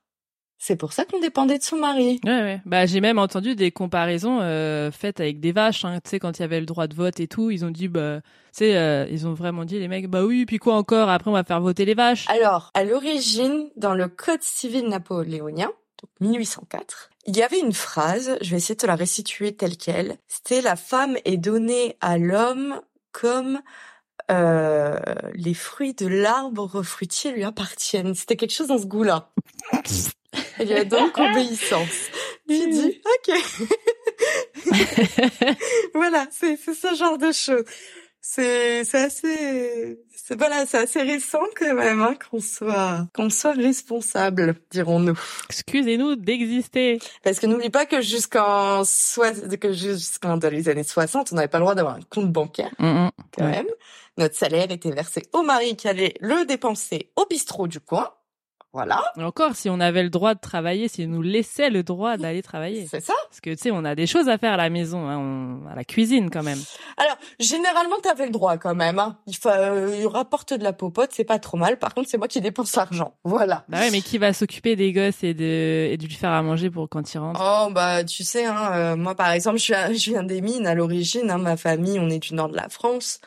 Euh, clairement, les enfants s'occupaient tout seuls. hein, Ah d'accord. on va dire. Où il y avait toujours un aîné qui s'occupait des autres. Enfin, voilà. Donc euh, non, mais jusqu'à très récemment, on n'avait pas le droit d'avoir un compte bancaire. Jusqu'à très récemment, notre époux avait le droit d'ouvrir notre correspondance parce qu'apparemment, c'était pas assez clair de mettre Madame Machin sur l'enveloppe. Il avait le droit d'ouvrir. Ouais. Ok. Euh, Jusqu'en dans les années 90, le viol conjugal n'existait pas. Ok. Il y avait toujours le devoir conjugal. Te voir. Donc ça fait quoi? Ça fait depuis notre âge, hein, depuis Ouais, ouais. euh, un peu moins de Mhm. 30 ans, que papa doit demander à maman pour euh, pour faire un câlin, voilà. Donc euh, voilà, c'est c'est les changements de société. Et, Et les pantalons, les pantalons, on, on a le droit d'en mettre depuis 2006. 2013, 2013, 2013, 2013 2013 l'abrogation. À l'origine, on avait le droit de porter un pantalon si on tenait les rênes d'un cheval, si on avait un vélo, ou si on avait une dispense médicale. Voilà. Si t'avais un vélo mais que tu l'avais avec toi aussi. Oui, tu, tu, le, tu le poussais, ton vélo. C'est pas genre si j'en ai un dans mon garage, hein, je vous promets. hein. Tu... oui, mais tu pouvais ne pas monter dessus, juste pousser le vélo. Ok. Et là, c'était bon. Ou tu tenais les rênes d'un cheval. Voilà, c'était... Donc, on a tout été dans l'illégalité, mesdames. Voilà, même nos parents nous ont mis dans l'illégalité depuis le plus jeune âge à la crèche. Voilà, Putain, 2013. 2013. Mais intéressez-vous... euh, Alors, je, je vais me permettre de parler de cette euh, ancienne avocate que j'adore, qui est devenue humoriste, qui s'appelle Caroline Vigneault. Elle est excellente. Euh, et euh, elle a fait son, son dernier spectacle euh, qui s'appelait euh, Croque la pomme sur euh, vraiment tout un côté très féministe, mais où on apprend beaucoup de choses. Voilà, ces lois-là, euh, quand est-ce que par exemple il y a des fonctions qui ont ouvertes aux femmes, etc. Et allez voir, ça, ça vous apprendra plein de trucs avec beaucoup d'humour. Et euh, j'a- j'avoue que j'ai- j'aime beaucoup son humour, notamment elle a un sketch où elle parle euh, de la façon dont on interroge les victimes de viol. Donc là, on reste sur notre question de différence hommes-femmes. Elle dit, j'aimerais bien qu'on les interroge comme les victimes de vol. Parce que vous savez que quand vous êtes victime de viol, on vous demande euh, la longueur de votre jupe, comment vous êtes habillé, est-ce que vous aviez bu? Et ben, elle dit, euh, j'aimerais bien qu'on interroge les victimes de vol pareil, en disant, mais monsieur, franchement, costume trois pièces, attaché case, mais vous cherchez à travailler à la banque en jogging, vous vous ferez plus voler. Voilà. Vous voyez, c'est, c'est- elle est, elle est très bonne là-dessus et c'était une avocate vraiment excellente à l'époque euh, où elle exerçait. Elle a été secrétaire de la conférence, donc c'est un des postes les plus prestigieux qui existent à Paris. La conférence, c'est un concours d'éloquence pour euh, les jeunes avocats. Faut avoir moins de 50 bars et euh, 50 bars? C'est quoi 50 bars? 50 bars, 50 d'exercices. Excuse-moi, j'ai oublié qu'il y avait des moldus. 50 d'exercices. J'ai pas entendu 50, j'ai entendu 50 bars. Je me suis dit 50 bars de quoi? De, de... J'ai pas compris. Donc, moins de 5 ans de. Ok. voilà. Ou je crois que c'est moins de 35 ans. Après, ils peuvent donner des dérogations si on est devenu avocat sur le tard, ce genre de choses. Et euh, en fait, c'est 12 jeunes avocats qui sont élus par an à des postes. Donc, euh, à l'issue d'un concours très sélectif où il y a trois tours avec euh, donc des discours, etc., d'une dizaine de minutes, des fois avec des positions imposées, des sujets imposés, des fois non. Et euh, ces douze secrétaires ont tous une fonction. Par exemple, il y en a un qui s'occupe des relations euh, magistrat-avocat, un autre qui s'occupe euh, bah, du concours, un autre qui s'occupe de la conférence, etc. En fait, c'est un peu les superstars du barreau pendant un an. Et ça fait gagner 10-15 ans de carrière parce que euh, on a euh, une préférence sur tous les dossiers criminels de Paris pendant un an. Trop bien. Donc voilà, c'est, c'est elle pesait dans le game, Caroline Vigneault. Ok, ben je mettrai ça en description. euh, J'espère que je vais pas oublier, mais je vais mettre ça en description comme ça vous pourrez euh, retrouver euh, facilement. Je voulais te demander si il y avait une différence entre les mots euh, procès et jugement, juste comme ça. Alors, euh, le procès, euh, en fait, c'est, c'est l'audience, on va dire, pour faire simple. Le moment où, voilà, tout le monde parle, donc euh, le- le- la juridiction de jugement demande à la personne de s'expliquer, écoute la victime, etc. Le procureur, euh, donc qui est euh, celui qui représente la société, qui demande les peines, voilà, va requérir. Mhm. Euh, et ensuite, il y aura la plaidoirie des avocats, etc. Euh, le jugement, c'est la décision qui est prise en fait. qui est ensuite donné aux parties. Ok. Et est-ce que nous, gens lambda profanes, est-ce qu'on peut assister à un procès où c'est genre fermé et tout Alors le principe de la justice française, c'est qu'elle est publique. Donc toutes les portes sont ouvertes. Vous pouvez aller à n'importe quel procès, sauf s'il y a un huis clos qui a été décidé. Donc le huis clos, généralement, c'est quand il y avait des victimes mineures ou des fois dans des affaires euh, de nature sexuelle. Euh, donc euh, c'est soit opposé par la loi, soit demandé par les parties. Donc dans ce cas-là, en fait, on appelle ça huis clos parce que les portes qu'il y a devant les salles d'audience s'appellent des huis, donc ils sont clos. Mais sinon, vous pouvez aller où vous voulez à n'importe quelle audience. Alors vous pouvez pas aller voir par exemple l'instruction tout ça, mais des audiences de, de jugement, il y a aucun problème, vous pouvez y aller. Vous avez d'ailleurs des listes qui sont affichées par les greffes. Donc vous pouvez savoir quel type d'affaire va être jugé, quel jour. Si vous voulez, vous pouvez vous faire euh, une session d'assises. Donc une session, c'est plusieurs affaires d'assises criminelles. Et il y a des gens qui font ça d'ailleurs tout le temps. On les croise tout le temps au palais de justice, un peu comme des fantômes qui hantent le palais. Et euh, on les revoit tout le temps. C'est leur occupation. Au lieu de regarder les feux de l'amour, ils vont voir les assises. Voilà. Mais c'est c'est trop bien. Je savais pas qu'on pouvait assister à ça. Bah écoutez. Alors maintenant, tu peux aussi ne pas te déplacer puisque avec la dernière réforme pour la confiance dans la justice, euh, il y a une chaîne Twitch, une émission qui a été créée sur France TV euh, qui s'appelle Justice en France. Et euh, en fait, c'est des vraies affaires qui sont filmées. Ok. Euh, qui sont diffusées à la télé. Donc il y avait une session à Aix-en-Provence. Je crois qu'il y a une session dans le nord de la France, à Lille, je crois. Waouh. Euh, qui est actuellement. Donc ça va pas être triste à mon avis, parce que j'avais toujours une prof qui disait euh, le nord c'est les mœurs, le sud c'est le banditisme. Mais elle avait raison en réalité. euh, après moi voilà, je cette émission me dérange un peu. Ok. Je suis un peu opposée au nom des principes du droit, notamment euh, bah voilà de, de la présomption d'innocence, du respect de la vie privée, etc. Mais bon, c'est voilà, ça existe. Vous pouvez regarder ça si vous voulez. Ok. Là, je vais te poser la question qui revient tout le temps. Par exemple, là, quand j'ai fait un appel aux questions à te poser sur Instagram, euh, c'est la question qui est le plus revenue euh, parmi les auditeurs. C'est comment vous faites pour défendre des criminels? Et je comprends cette question, hein, mais il faut quand même éclaircir certains points parce que je crois qu'il y a des gens qui comprennent pas trop le métier d'avocat. Donc c'est pour ça aussi que je fais cet épisode et que euh, bah voilà, il y a des nuances à expliquer euh, pour répondre à cette question. Je te laisse faire. C'est la question. Effectivement, c'est celle que je me prends chaque repas de famille ou quand je rencontre des gens, quand je faisais des dates. euh, alors, euh, moi, j'estime euh, que je peux tout défendre, mais pas n'importe comment. Ouais. C'est très différent. Euh, déjà, j'ai besoin d'une relation de confiance avec mon client. Euh, donc moi, comme je dis toujours, je suis pas là pour vous juger, c'est pas mon rôle, j'en ai rien à faire. Je veux pouvoir défendre quelque chose en quoi je crois et qui est cohérent. Parce qu'au final, euh, la justice, ce n'est pas la vérité. Il faut se retirer ça de la tête. C'est une vérité judiciaire. C'est-à-dire que la défense va présenter une version. C'est une victime, donc la partie civile va présenter une version. Le, le procureur ou l'avocat général, c'est la même personne, mais c'est aux assises qu'on l'appelle avocat général, okay. va présenter sa version. Et en fait, au tribunal de trancher quelle version est la plus plausible, la plus crédible, et sera donc la vérité judiciaire? Mais la vérité, en réalité, on ne l'a jamais. Euh, par exemple, dans un viol, on n'était pas dans la chambre, c'est un viol conjugal, on n'était pas dans la rue. Voilà, c'est une vérité judiciaire. Donc moi, comme je dis toujours, euh, si mon client me dit ouais, je l'ai fait, dire ok, vous l'avez fait, d'accord. Par contre, moi, je vais pas dire vous l'avez pas fait.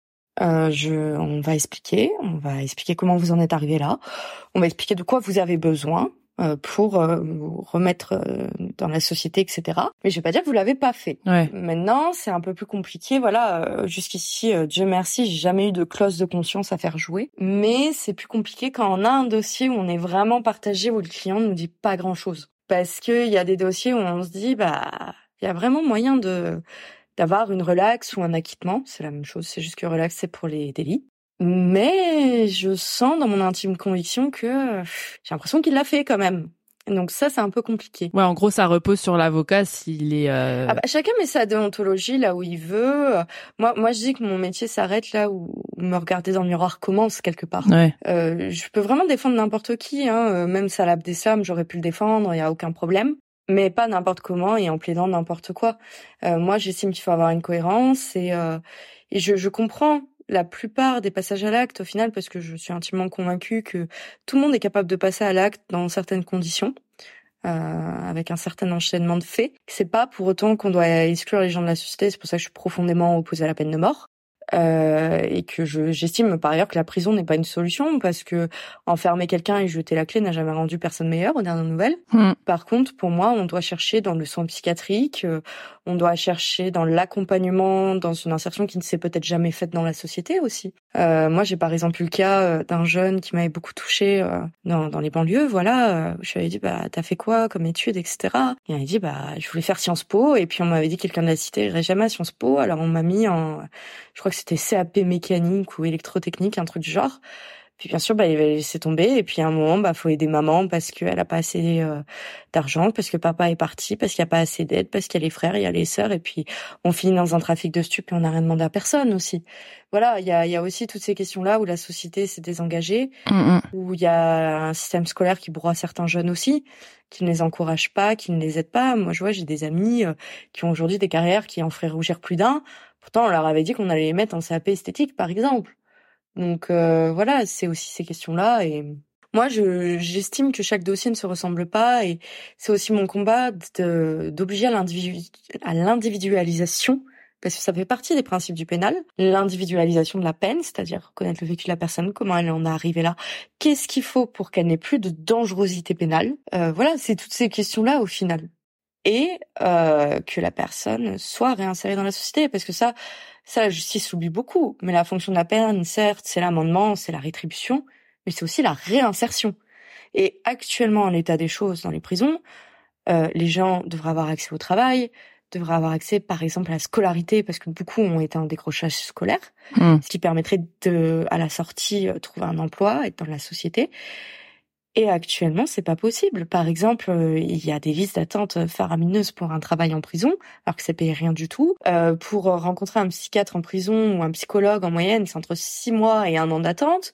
Pour se faire soigner euh, chez le dentiste, c'est pareil. Enfin voilà, il y a toutes ces questions-là. Ouais, c'est vrai que ça porte assez à confusion. Euh, enfin, c'est un métier un peu chelou dans ce sens, c'est que les victimes des avocats pour défendre leurs droits et ça paraît naturel à tout le monde. Mais euh, en face, il y a la team adverse, entre guillemets, il y a la team, euh, si je parle d'une affaire criminelle, des tueurs enfin une affaire criminelle genre en mode il y a eu un meurtre, il y a les tueurs en face et forcément bah il y a des avocats aussi en face mais les gens comprennent pas euh, comment un avocat un jour il est du côté des gentils entre guillemets et enfin des victimes et d'un côté comme ça il peut passer euh, parce que bah on l'embauche du côté des méchants enfin tu vois et ils mettent toute leur énergie pour les faire gagner et obtenir euh, bah, des bonnes choses je dirais pour leurs clients, quoi, tu vois. Mais les avocats, on est des grands schizophrènes, Plus sérieusement, justement, moi, en ayant cette ligne de conduite-là, je, je reste cohérente, quel que soit le côté où je sois, en réalité. Euh, quand déjà l'avocat de la victime, il y en a beaucoup qui se confondent avec des procureurs qui demandent des peines, mais c'est pas notre rôle. Nous, on est là pour faire entendre la voix de la victime, sa souffrance, les conséquences sur sa vie, et voilà, et dire il faut qu'il soit condamné pour telle et telle raison, parce que le dossier est étayé pour telle et telle raison. Point, on ne demande pas de peine, etc. Mais il y a des avocats qui le font et qui, qui se qui se confondent avec des procureurs. J'ai envie de leur dire, euh, chers confrères, il y a la passerelle, passez de l'autre côté, devenez procureur. C'est pas notre rôle. Hmm. Ce n'est absolument pas notre rôle. Donc c'est en se tenant à ce à cette ligne là que quand on est en défense, moi, je tape pas sur la victime non plus, hein, c'est pas mon rôle. Hein. Je défends mon client, j'explique son vécu, j'explique comment il en est arrivé là. C'est plus délicat quand, voilà, là par exemple, j'ai le cas, j'ai un dossier où clairement pour moi, euh, mm. Elle a menti, la victime.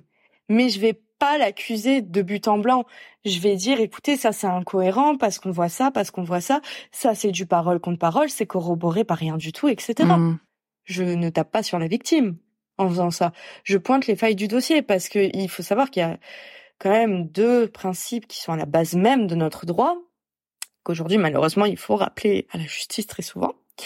C'est la présomption d'innocence et le fait que le doute doit toujours profiter à l'accusé. En fait, quand on est aux assises, on demande aux jurés de juger selon leur intime conviction mmh. et qu'il n'y ait pas de doute en réalité qu'ils condamnent pas dans le doute, c'est ça. Donc euh, quand on se tient à ces lignes-là, on peut très bien passer d'un côté et de l'autre. Et au final, comme je t'ai dit, je, moi, je vois surtout des victimes des deux côtés. En réalité, je sais que ça peut choquer de dire ça, mais c'est souvent des vécus fracassés, des vécus de souffrance et un enchaînement de circonstances qui amènent les auteurs à faire ça. Donc euh, voilà, ou des problèmes psychiatriques aussi. Voilà, moi il y a ça m'est arrivé qu'une ou deux fois dans ma vie de me dire qu'il y a des gens que j'aurais pas pu défendre. Mmh. Voilà. Et c'est aussi, c'est aussi, je trouve, le, le mot qui est choisi, genre défendre des criminels.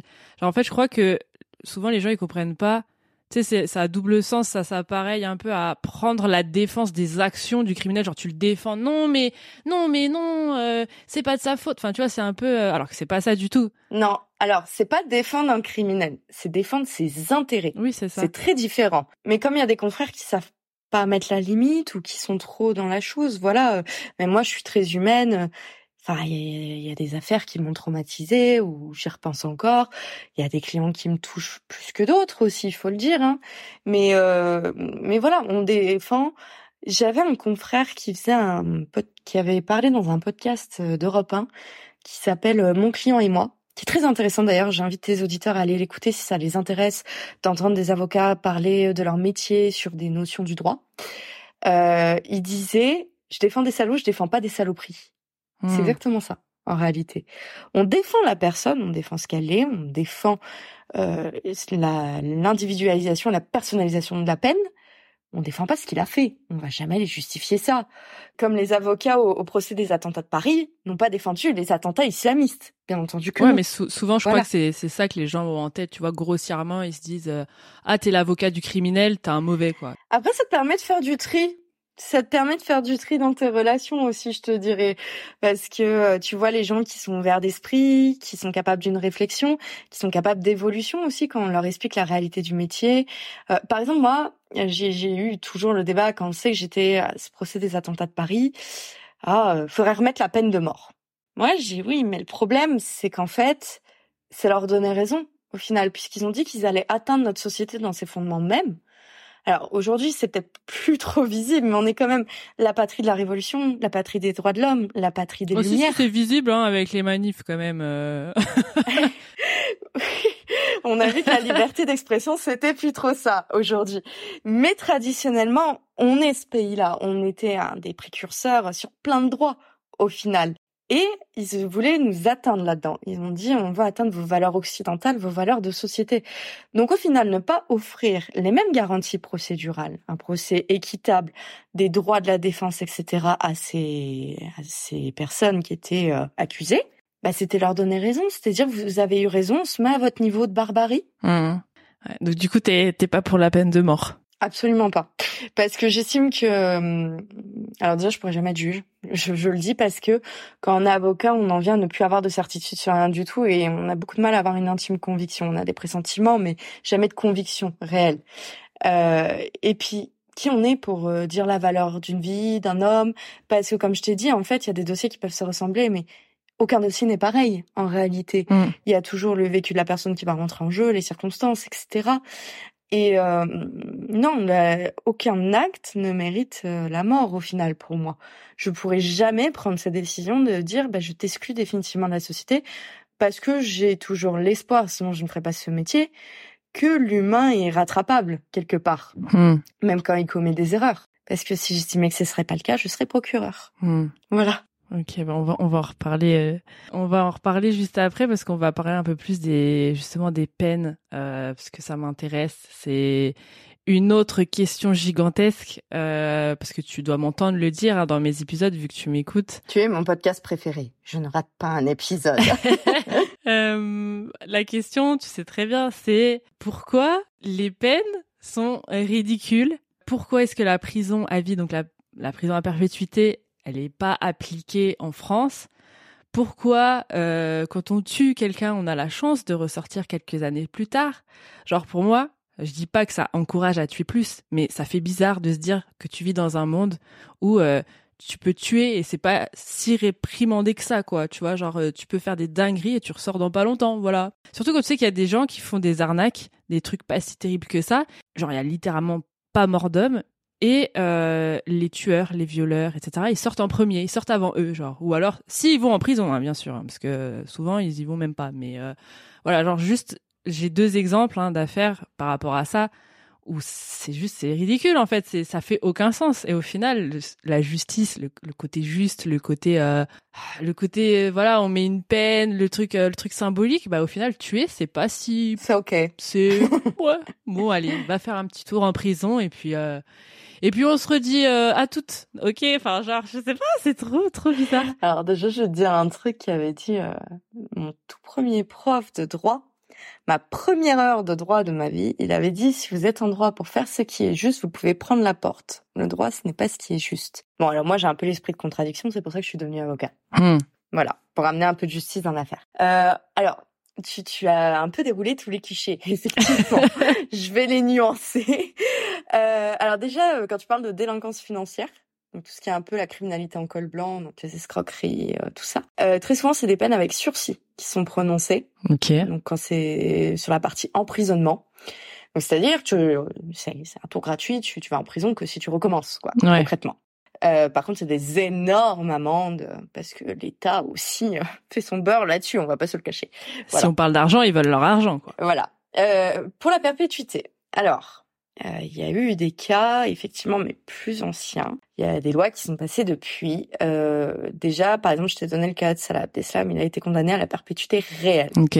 Incompressible. Alors, en réalité, c'est pas réel de chez réel, mais euh, prendra jamais risque de le faire sortir. Je vais t'expliquer comment ça se passe. Aujourd'hui, la perpétuité était, est toujours quasiment assortie de ce qu'on appelle une peine de sûreté. Hmm. Donc euh, souvent c'est 22 ans. Donc c'est-à-dire qu'avant 22 ans, tu ne peux pas faire de demande de libération conditionnelle. Voilà, il y a, y a, aucun moyen que tu sortes avant. Mais après, c'est pas parce que tu as atteint les 22 ans que genre on te dit bon bah allez salut, on te met avec le baluchon et à la revoyure, bonne aventure. Non, c'est pas ça. Euh, en réalité, tu dois présenter un dossier euh, avec tout un projet de sortie. Donc par exemple, quelqu'un qui va te loger, un projet euh, soit de formation, soit de travail, etc. Euh, vraiment des garanties, comme quoi tu vas t'insérer dans la société, que tu as changé pendant ton incarcération. Et c'est une juridiction spéciale qui est compétente sur cette question-là. Donc, c'est tribunal d'application des peines, champ d'application des peines. je vais pas commencer à rentrer dans le détail de qui entre en jeu et tout. Hein. Voilà. Mais euh, c'est une décision collégiale prise par des juges après des expertises, etc., qui décident si oui ou non on te fait sortir. Clairement, aujourd'hui, je vais te donner le cas de Guy Georges, qui a toujours dit si je ressors, je recommence. Parce que peu de gens le savent, mais avant tous les meurtres de l'Est parisien, comme on les appelle, Guy Georges avait violé de nombreuses femmes. Hmm. Voilà. Il a dit je recommencerai. Voilà. Clairement, aujourd'hui, je pense pas qu'il y a trois personnes qui vont prendre la décision collégiale de prendre le risque de libérer Guy Georges. Voilà, hmm. je le pose là. Donc aujourd'hui, c'est beaucoup plus encadré. Euh, il faut vraiment présenter ça. Mais c'est pareil au final, tu sais, pour les peines pour les, les stupeux ou pour les proxos ou euh, pour euh, les, les gens qui sont condamnés pour des délits. C'est pareil.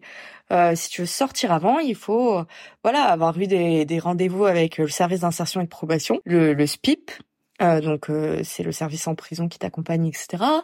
Il faut vraiment que tu aies montré un amendement, que par exemple tu as commencé à indemniser les victimes, que tu aies reconnu ta, responsabilité, que tu aies ton projet de sortie, etc. Voilà, aujourd'hui euh, les sorties sèches, ça existe quasiment pas. C'est-à-dire tu sors et salut, il y a rien pour te contrôler, etc. De plus, aujourd'hui, il y a beaucoup ce qu'on appelle un rajout de période probatoire après. Pendant tant d'années, tu devras être suivi, tu devras refaire des points, etc. Voilà. Aujourd'hui, euh, juste on te libère de prison comme ça avec ton baluchon et salut, euh, ça n'existe quasiment plus en réalité. Maintenant, pour te parler de la question de la perpétuité réelle, je suis contre aussi parce que encore une fois, ça rejoint ce que je te disais pour la peine de mort. Hmm. Je, pense que l'être humain peut toujours changer, peut toujours euh, s'améliorer, parce que on l'aura pris en charge, parce que il aura pris conscience. Enfin, tu aurais un accompagnement. Moi, je suis vraiment dans la question de l'accompagnement euh, psychologique et psychiatrique. Et en fait, ne pas laisser du tout d'espoir de sortie. Bah, pourquoi il s'améliorerait? Enfin, il y a aucun intérêt. On a acheté la clé, on l'a oublié. J'avais d'ailleurs euh, une consoeur, bah justement au procès des attentats de Paris, qui avait sorti une phrase magnifique. Euh, elle avait dit euh, la, la, perpétuité, c'est enlever le morceau de ciel entre les barreaux, c'est faire en sorte qu'il ne puisse plus jamais se tenir debout. C'est ça en fait. La, la perpétuité est, est beaucoup trop euh, dure. Je pense du côté aussi euh, des victimes parce que, enfin, des familles des victimes et la victime, enfin, je sais pas, c'est. Mhm. Là, on se focus sur euh, la personne qui reste, tu vois, le, enfin le tueur, bah pour pas l'oublier, etc., le réinsérer. Mais à la base, il y a aussi la personne qui est plus là. Enfin. Alors, tu sais, la, la plupart des, des victimes et même par exemple celles des attentats de Paris où j'avais été très surprise, ça fait la part des choses déjà, la plupart. Notamment, euh, bah, par exemple, euh, à ce procès-là, ils ont dit ah, mais lui, il aurait jamais dû être condamné à ça, euh, c'est beaucoup trop. Alors que c'est des victimes. Tu vois, ça, ça te, mmh. ça t'ébranle quand t'entends ça, alors que c'est les premières qui ont le droit d'haïr et, et de vouloir le pire. En fait, le, la plupart du temps, les proches des victimes veulent juste une condamnation et une reconnaissance de ce qui s'est passé, de la culpabilité, du statut de victime. Le quantum leur importe assez peu, en réalité parce que c'est la décision qui dit voilà il est coupable, c'est lui qui a tué par exemple votre sœur. Voilà, ça leur permet de passer à autre chose, de faire le deuil, d'avancer. Bon, maintenant, bien sûr, quand c'est des quantums aberrants comme 5 ans pour un assassinat, voilà, bien sûr que là, c'est pas ça. Mais la plupart du temps, elles se préoccupent pas trop de ça et de leur devenir au demeurant après. Après, faut savoir qu'elles sont informées aujourd'hui quand, par exemple, ils font une demande de libération conditionnelle, peuvent s'opposer, elles peuvent s'exprimer, etc. Mais il faut savoir que la justice n'est absolument pas l'image qu'on a tous euh, dans notre tête. Ah non, c'est pire. Par rapport à nos représentations de la pop culture, les films, les séries, etc. Euh, en réalité, euh, c'est beaucoup d'implications humaines, euh, un peu inextricables et et voilà, il faut le vivre de l'intérieur en tant que professionnel pour comprendre ces questions-là. Et je comprends que tu, tu sois dubitative, mais vraiment le plus important pour la plupart des gens, c'est la reconnaissance de culpabilité. Vraiment, c'est ça, en fait.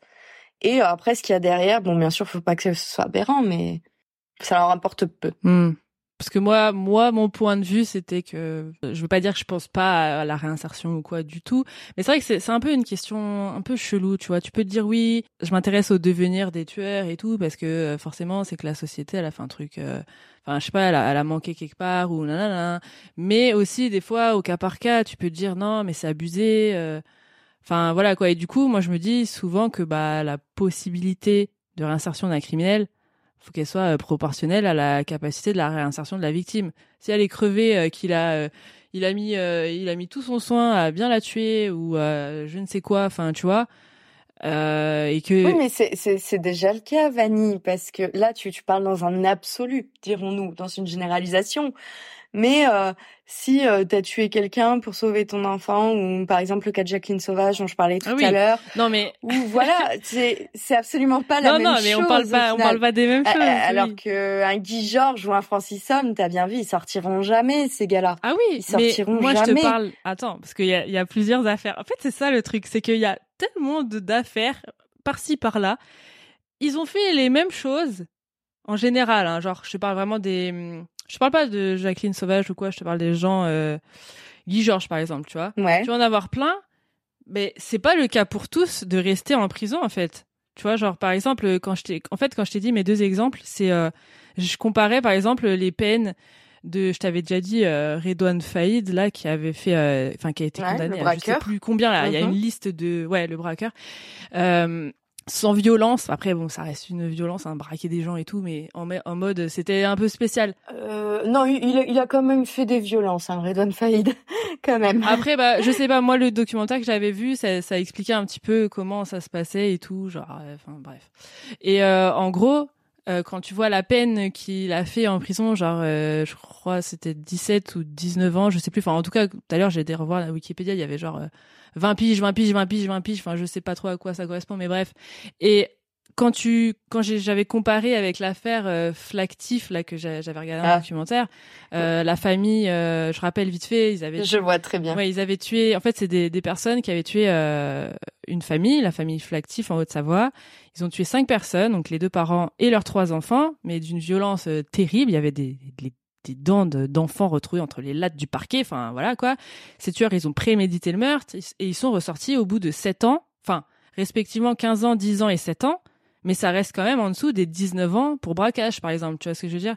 Et ça, je comprends pas les écarts. 7 ans, c'est ceux qui avaient aidé à, à, faire disparaître les corps, à nettoyer, etc. Parce qu'en fait, il y avait, il y avait deux couples qui étaient dans les accusés. Euh, le mm. principal, David ouais, et sa compagne, qui est, donc David Ocha était le tueur, enfin c'est ce qui a été établi judiciairement, même s'il a toujours contesté. euh, où c'était de la pure jalousie par rapport à la famille Flactif, qui étaient des promoteurs immobiliers richissimes. Et bon, apparemment, euh, il y avait un peu des entourloupes aussi. Hein. Mais euh, voilà. Et l'autre couple, c'est eux qui avaient pris 7 et 9 ans, je crois. Et donc la compagne de David Otia, parce qu'elle n'était pas présente, mais c'est parce qu'ils avaient aidé à nettoyer, à faire disparaître les corps, les brûler, etc., etc. Voilà. Donc ça, c'est assez cohérent quand même, parce qu'ils n'ont pas participé au meurtre mais il y a une complicité dans euh, la modification de scène de crime, euh, l'atteinte à l'intégrité du cadavre, euh, par rapport à la comment dire à l'obstruction à l'enquête, etc., etc. Ça, ça c'est cohérent. Euh, maintenant, David mmh. c'est sûr que 15 ans, c'était pas beaucoup, mais c'était pas la même époque. Euh, et puis il a jamais reconnu. Enfin voilà, c'est toujours un peu compliqué ces questions-là. Ah, maintenant, Redouane Faïd, son cas est un peu particulier. Alors je connais pas l'affaire dans, dans le détail absolu, mais il faut savoir qu'il a aussi eu des condamnations pour des évasions, etc.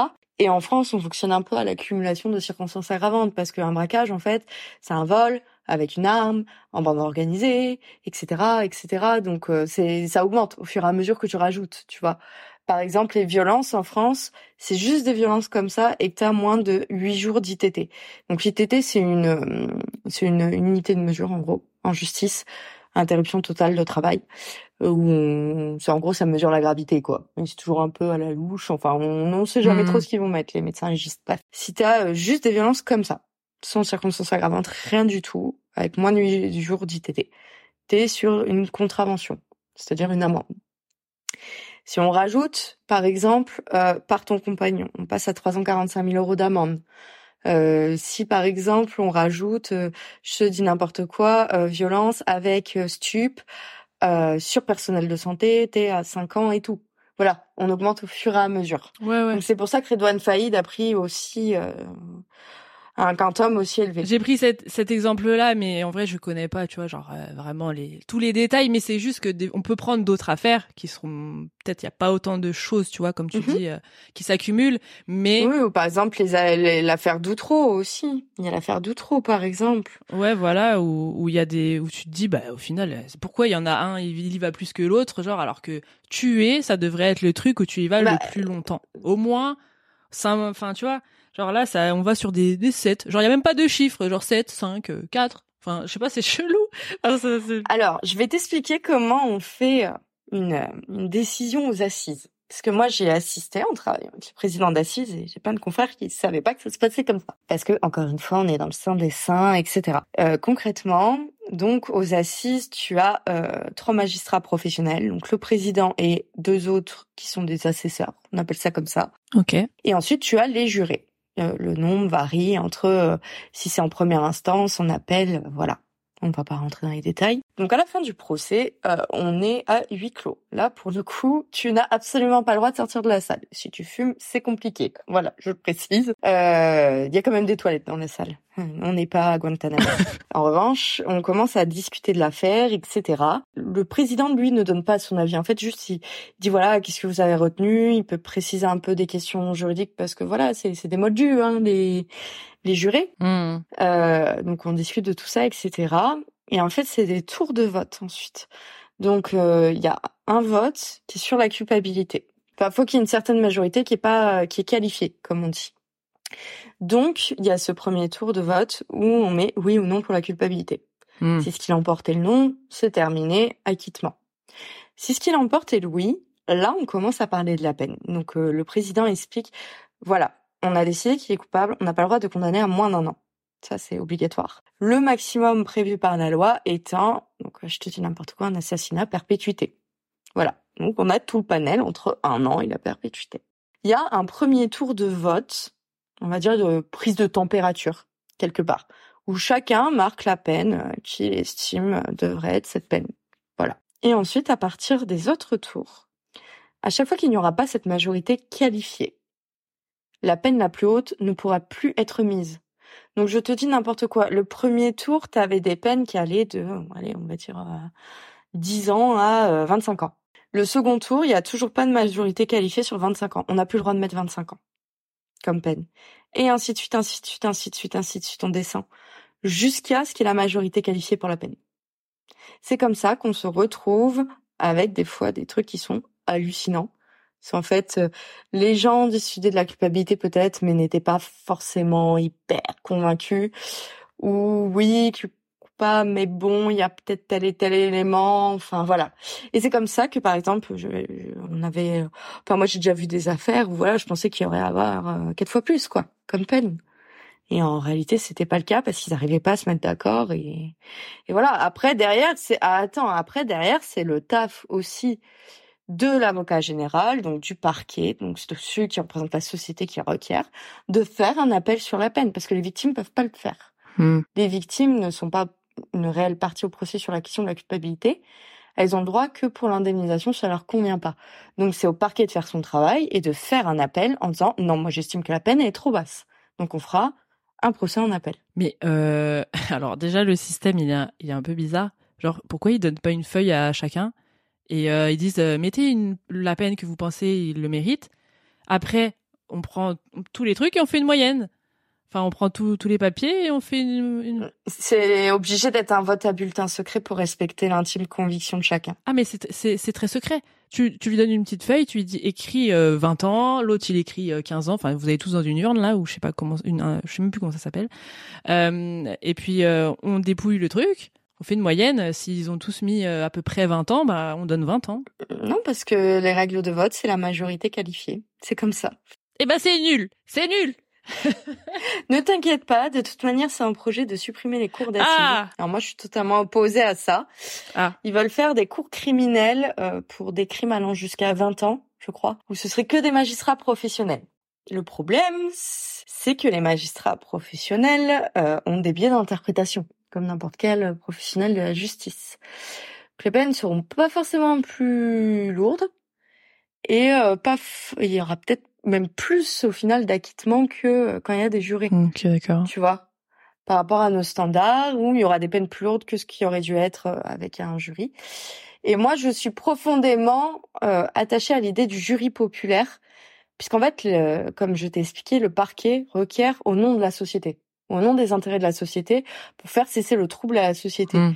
C'est à la société de s'exprimer sur le jugement de ses pairs pour lequel est plus grave en mon sens. Parce que ah donc là on veut plus nous demander notre avis, c'est ça C'est ça. Tu ne seras pas là. Ah d'accord. Ok. Bah d'accord. Merci beaucoup. Plus duré. Et en réalité, ça fera des cas où voilà, clairement, tu as des clients qui présentent mal. On va pas se le cacher. Bah, qui pourront prendre cher, alors qu'avec des jurés qui ont une certaine sensibilité et qui ne sont pas déformés par le droit, parce qu'on est tous déformés par le droit, l'auraient peut-être acquitté. Hmm. Ok, ok, putain. Ça reste un peu compliqué, mais bon, on voit un peu le, le délire, même si, euh, même si moi je suis pas d'accord. Je sais pas, je m'attendrais à ce que euh, les populations soient plus dures, parce que euh, j'arrive, j'ai du mal à comprendre que en deux, parce que si tu regardes les réseaux sociaux en général, la réponse c'est pas du tout ça. Hein. Si on regarde Twitter, ça veut vengeance, ça veut je ne sais quoi. Donc je suis très étonnée que tu me dises que les gens veulent juste reconnaissance de la chose et puis voilà quoi. Alors moi, j'ai vu les deux cas. Je vais pas, je vais pas te, te briser le secret du délibéré, j'en ai pas le droit, voilà. Mais euh, j'ai vu les cas où, si on dit toujours, euh, je crois que c'était Machiavel qui disait ça, donner du pouvoir à quelqu'un, il en abusera toujours. J'ai vu ce cas-là où j'avais dû discuter euh, avec euh, le juré parce que je les amenais fumer. Voilà, je déchargeais un peu le président de ce genre de petites tâches. Euh, il m'avait posé des questions et je lui ai dit oui, mais oubliez pas non plus les contextes dans, lesquels les faits se sont déroulés, etc. C'est vrai que c'était ah oui, oui, effectivement, c'est vrai, je suis trop dur sur ça, etc. Euh, maintenant, il y a aussi l'autre côté où euh, les gens se, se mettent à la place, voilà, de l'accusé.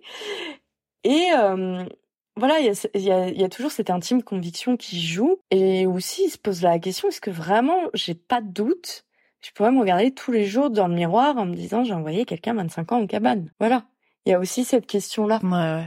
Non, mais c'est c'est surtout, enfin moi je te parle dans les trucs où c'est vraiment tranché, tu vois, c'est pas, enfin voilà, je sais pas. Ça n'existe pas les affaires tranchées, ça n'existe pas en réalité, parce que il y a beaucoup de choses qui se passent dans l'intimité de la salle d'audience où, euh, même moi, hein, il y a des dossiers que j'avais pu préparer avant les assises auxquelles j'ai assisté.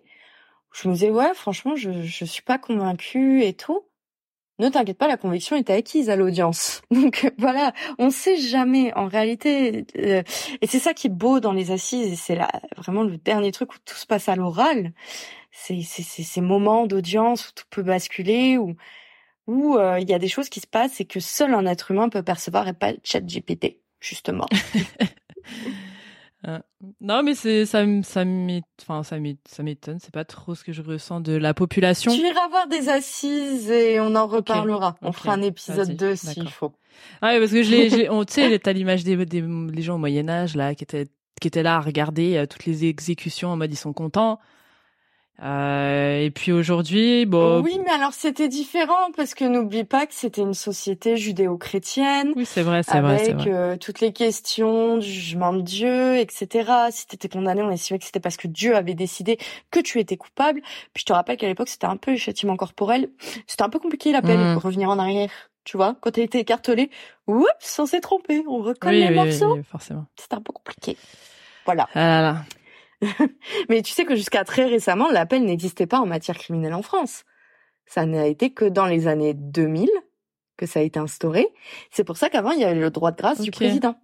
Ah ouais. Quand on n'était pas sûr ou quand il y avait des choses qui se révélaient après, euh, et ben il y avait le droit de grâce du président. Aujourd'hui, on a encore la procédure en révision, mais on l'a quasiment jamais. Par exemple, Omar Haddad, euh, donc qui était euh, cet homme qui avait été accusé d'avoir tué sa patronne. C'était un jardinier euh, d'origine maghrébine où il y avait marqué le fameux Omar m'a tué ER. Ouais, on l'a fait en live celle-là. Euh, a, tout, a été accusé et euh, il avait euh, toujours nié sa culpabilité.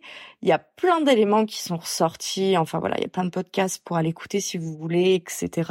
Euh, l'avocate actuelle a, a demandé plein d'expertises puisqu'il y avait des ADN qui n'avaient pas été exploités, des gens qui n'avaient pas été soupçonnés qui auraient dû l'être, etc. Et il obtient toujours pas sa révision. 20 ans après sa libération et sa grâce présidentielle. Hmm. Donc voilà, c'est un peu compliqué. C'est pour ça aussi qu'on a mis en place l'appel aujourd'hui. Mais jusqu'en 2000, ça n'existait pas. Donc il y avait que le droit de grâce du président. quoi. Et, en fait, il existe en France le pourvoi en cassation, mais c'est pas un, deuxième appel parce que ça ne juge pas les faits, ça juge le droit. En fait, pour aller en cassation, il faut dire ta règle de droit a été mal appliquée. Euh, J'estime qu'elle a été mal appliquée. Est-ce que vous me donnez raison ou pas? Et on refait juger l'affaire. Ok. Mais c'est pas un, un, mmh. deuxième appel. Ouais, on a vu cette affaire de fou là, euh, l'affaire Omar Haddad. Euh, on l'a fait en live euh, sur ma chaîne Twitch. Ah bah elle est passionnante l'affaire au Marada. Ah bah oui. Moi je suis il y a des enfin il y a des personnes moi et euh, et d'autres personnes dans la société je suis très euh, j'ai oublié le mot à chaque fois, je l'ai toujours en anglais mais j'oublie le mot genre tu sais quand t'arrives pas à oublier, à pardonner, genre t'attends le moment pour la, la prochaine rancunière? Voilà, moi, c'est parce que je suis très rancunière que je pense comme ça. Donc, euh, il se passe un truc, je vais pas être en mode oh oui, bah allez justice, reconnaissez euh, ce qui s'est passé et puis euh, je continue à faire ma vie, hop là, hop. et puis l'autre, je le croiserai à Lidl peut-être peut-être dans sept ans ou dans dix ans quand il ressortira. Non, moi c'est c'est mort, tu vois. C'est j'attendrai le moment. Tu vois ce que je veux te dire? Donc euh, voilà, je sais pas. Je, naturellement, je penserais que beaucoup, la plupart des gens seraient comme ça, mais apparemment, de ce que tu me dis, non. Mais je te rassure, euh, j'étais comme ça avant aussi. Hein, et quand tu n'es pas confronté à la réalité du droit, tu, tu es comme ça, et c'est normal parce que c'est humain, parce que on a un esprit assez manichéen aussi, avoir tout en blanc ou en noir, souvent. Mais être avocat, c'est composer avec les nuances de gris et être dans la justice, c'est faire ça aussi. Et au final, bah quand on a impliqué, on se rend compte que c'est aussi ça. Donc euh, c'est pour ça, je te dis, en fait, euh, c'est pour ça que notre métier est peu accessible euh, aux moldus. c'est que quand, quand on n'a pas été placé face à tout ça, qu'on n'a pas cette expérience, qu'on n'a pas ce recul, c'est normal qu'on comprenne pas notre métier aussi mmh, mmh. et qu'on nous juge de façon manichéenne. Mais on se rend compte que voilà, l'humanité, c'est, je te dis, c'est des nuances de gris et font composer avec. Il y a du gris plus foncé, il y a du gris très clair, mais personne n'est parfait et c'est pour ça que par exemple moi je pourrais pas être juge parce que je me comparais parce que par exemple je dis n'importe quoi, euh, t'as as déjà volé un bonbon ou enfin ou, je sais pas, t'as déjà tapé quelqu'un euh, qui t'emmerdait euh, quand t'étais dans la cour de la maternelle, voilà. Mm. Personne n'a jamais commis quelque chose de mal dans sa vie. On a tous des choses à se reprocher. Et au final, euh, moi, je te dis, aujourd'hui, j'ai du mal à avoir des convictions sur des dossiers parce que, euh, voilà, j'ai une idée, j'ai une intuition, mais je dis, ouais, mais il y a peut-être ça, mais il y a peut-être ça qui s'est passé, et puis on sait pas, il y a peut-être ça, etc. Mais ça, il faut avoir été confronté au droit et avoir exercé dedans pour, pour le comprendre. Mais c'est très humain d'être manichéen et de dire ah, il a tué, bah non, euh, va crever dans ta cellule et puis voilà, je le comprends aussi. Il n'y a pas de problème là-dessus. Mais nous justement, c'est pour ça que il y a des procès où j'ai pas adhéré, notamment euh, où j'ai participé, où des avocats ont oublié ça, ou même des membres de la justice ont oublié ça. On est censé être un peu au-dessus du lot. Alors ça fait très prétentieux ce que je viens de dire, mais je veux dire, on n'est pas censé écouter la haine, la crainte Mother's Day is around the corner. Find the perfect gift for the mom in your life with a stunning piece of jewelry from Blue Nile. From timeless pearls to dazzling gemstones, Blue Nile has something she'll adore. Need it fast? Most items can ship overnight. Plus, enjoy guaranteed free shipping and returns. Don't miss our special Mother's Day deals. Save big on the season's most beautiful trends. For a limited time, get up to 50% off by going to BlueNile.com. That's BlueNile.com. Burrow's furniture is built for the way you live. From ensuring easy assembly and disassembly to honoring highly requested new colors for their award-winning seating, they always have their customers in mind. Their modular seating is made out of durable materials to last and grow with you. And with Burrow, you always get fast, free shipping. Get up to 60% off during Burrow's Memorial Day sale at burrow.com slash ACAST. That's burrow.com slash ACAST. burrow.com slash ACAST. Etc. On, est censé se baser sur des faits, sur des preuves. Ça s'arrête là, en fait. On n'est pas là pour mettre, nous, nos émotions et nos convictions là-dedans. Enfin, on en a toujours un peu, mais on est censé se baser sur les faits, les preuves. Mm. oui, mais t'as as dit qu'il fallait aussi être profondément humain. Donc, euh, au final, ça doit ressortir aussi dans, un dans la défense, oui, dans la défense. Oui, dans la défense, dans, dans la façon d'appréhender le dossier. Maintenant, euh, je vais jamais dire si je défends une victime de viol, c'est un monstre, il faut le castrer. Voilà, je dirais jamais mm. ça. Même si au plus profond de soi, on peut dire euh, ce qu'on veut.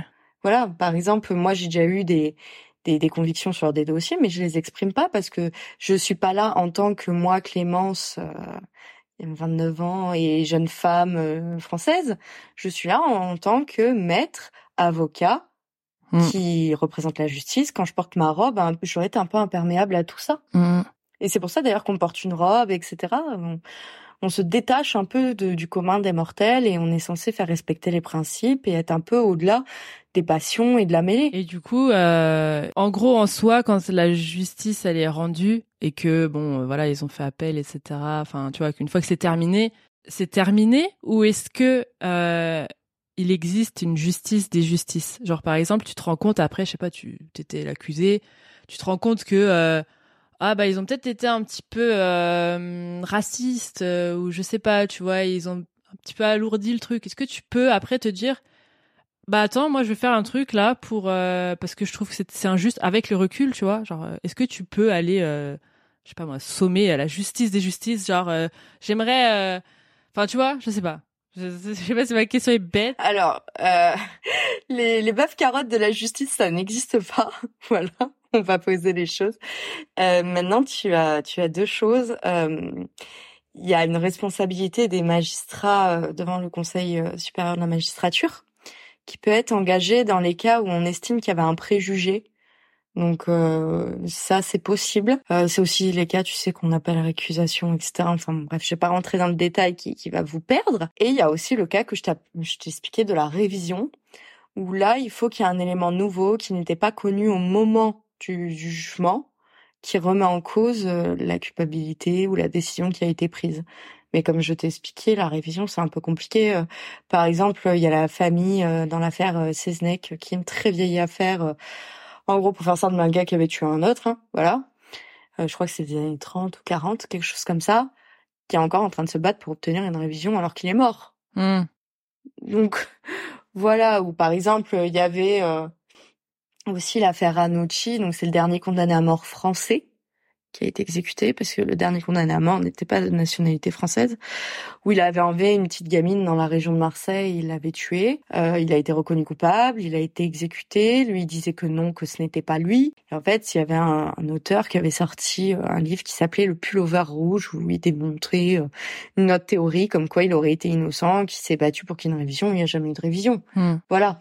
En fait, les, révisions, c'est quasiment impossible à obtenir. Donc, euh, non, c'est un peu compliqué. Ouais, c'est pour ça qu'aussi, comme je t'ai dit, on a ouvert l'appel. Que aujourd'hui, euh, bon, la Cour de cassation, voilà, il faut plaider en droit. La Cour européenne des droits de l'homme qui peut passer, il faut aussi plaider en droit. Mais on a quand même un peu plus de, de cordes à son arc, quoi, quelque part. Mmh, ok. Non, mais je voulais juste savoir, tu vois, parce que je sais qu'il y a la police des polices, euh, justice des justices. Je me suis dit peut-être, voilà, bon, bref. Malheureusement, non, mais ce sera à mettre en place. On, on va aller proposer ça au garde des Sceaux. ok, merci. Pour revenir euh, sur ce que tu m'as dit tout à l'heure, euh, bon, on va en reparler vite fait, mais tu as déjà répondu à la question. En fait, c'est parce que euh, je, regardais, j'ai regardé, hein, comme beaucoup de gens, la série Dahmer de Ryan Murphy. Je sais pas si tu l'as vu sur Netflix. Je l'ai pas regardé parce que j'ai pas eu le temps et j'avoue que je trouvais ça un peu voyeur. Je connais l'affaire. Hmm. Euh, je me disais le contexte dans lequel la série a été fait pour les familles de victimes, euh, un peu compliqué quoi.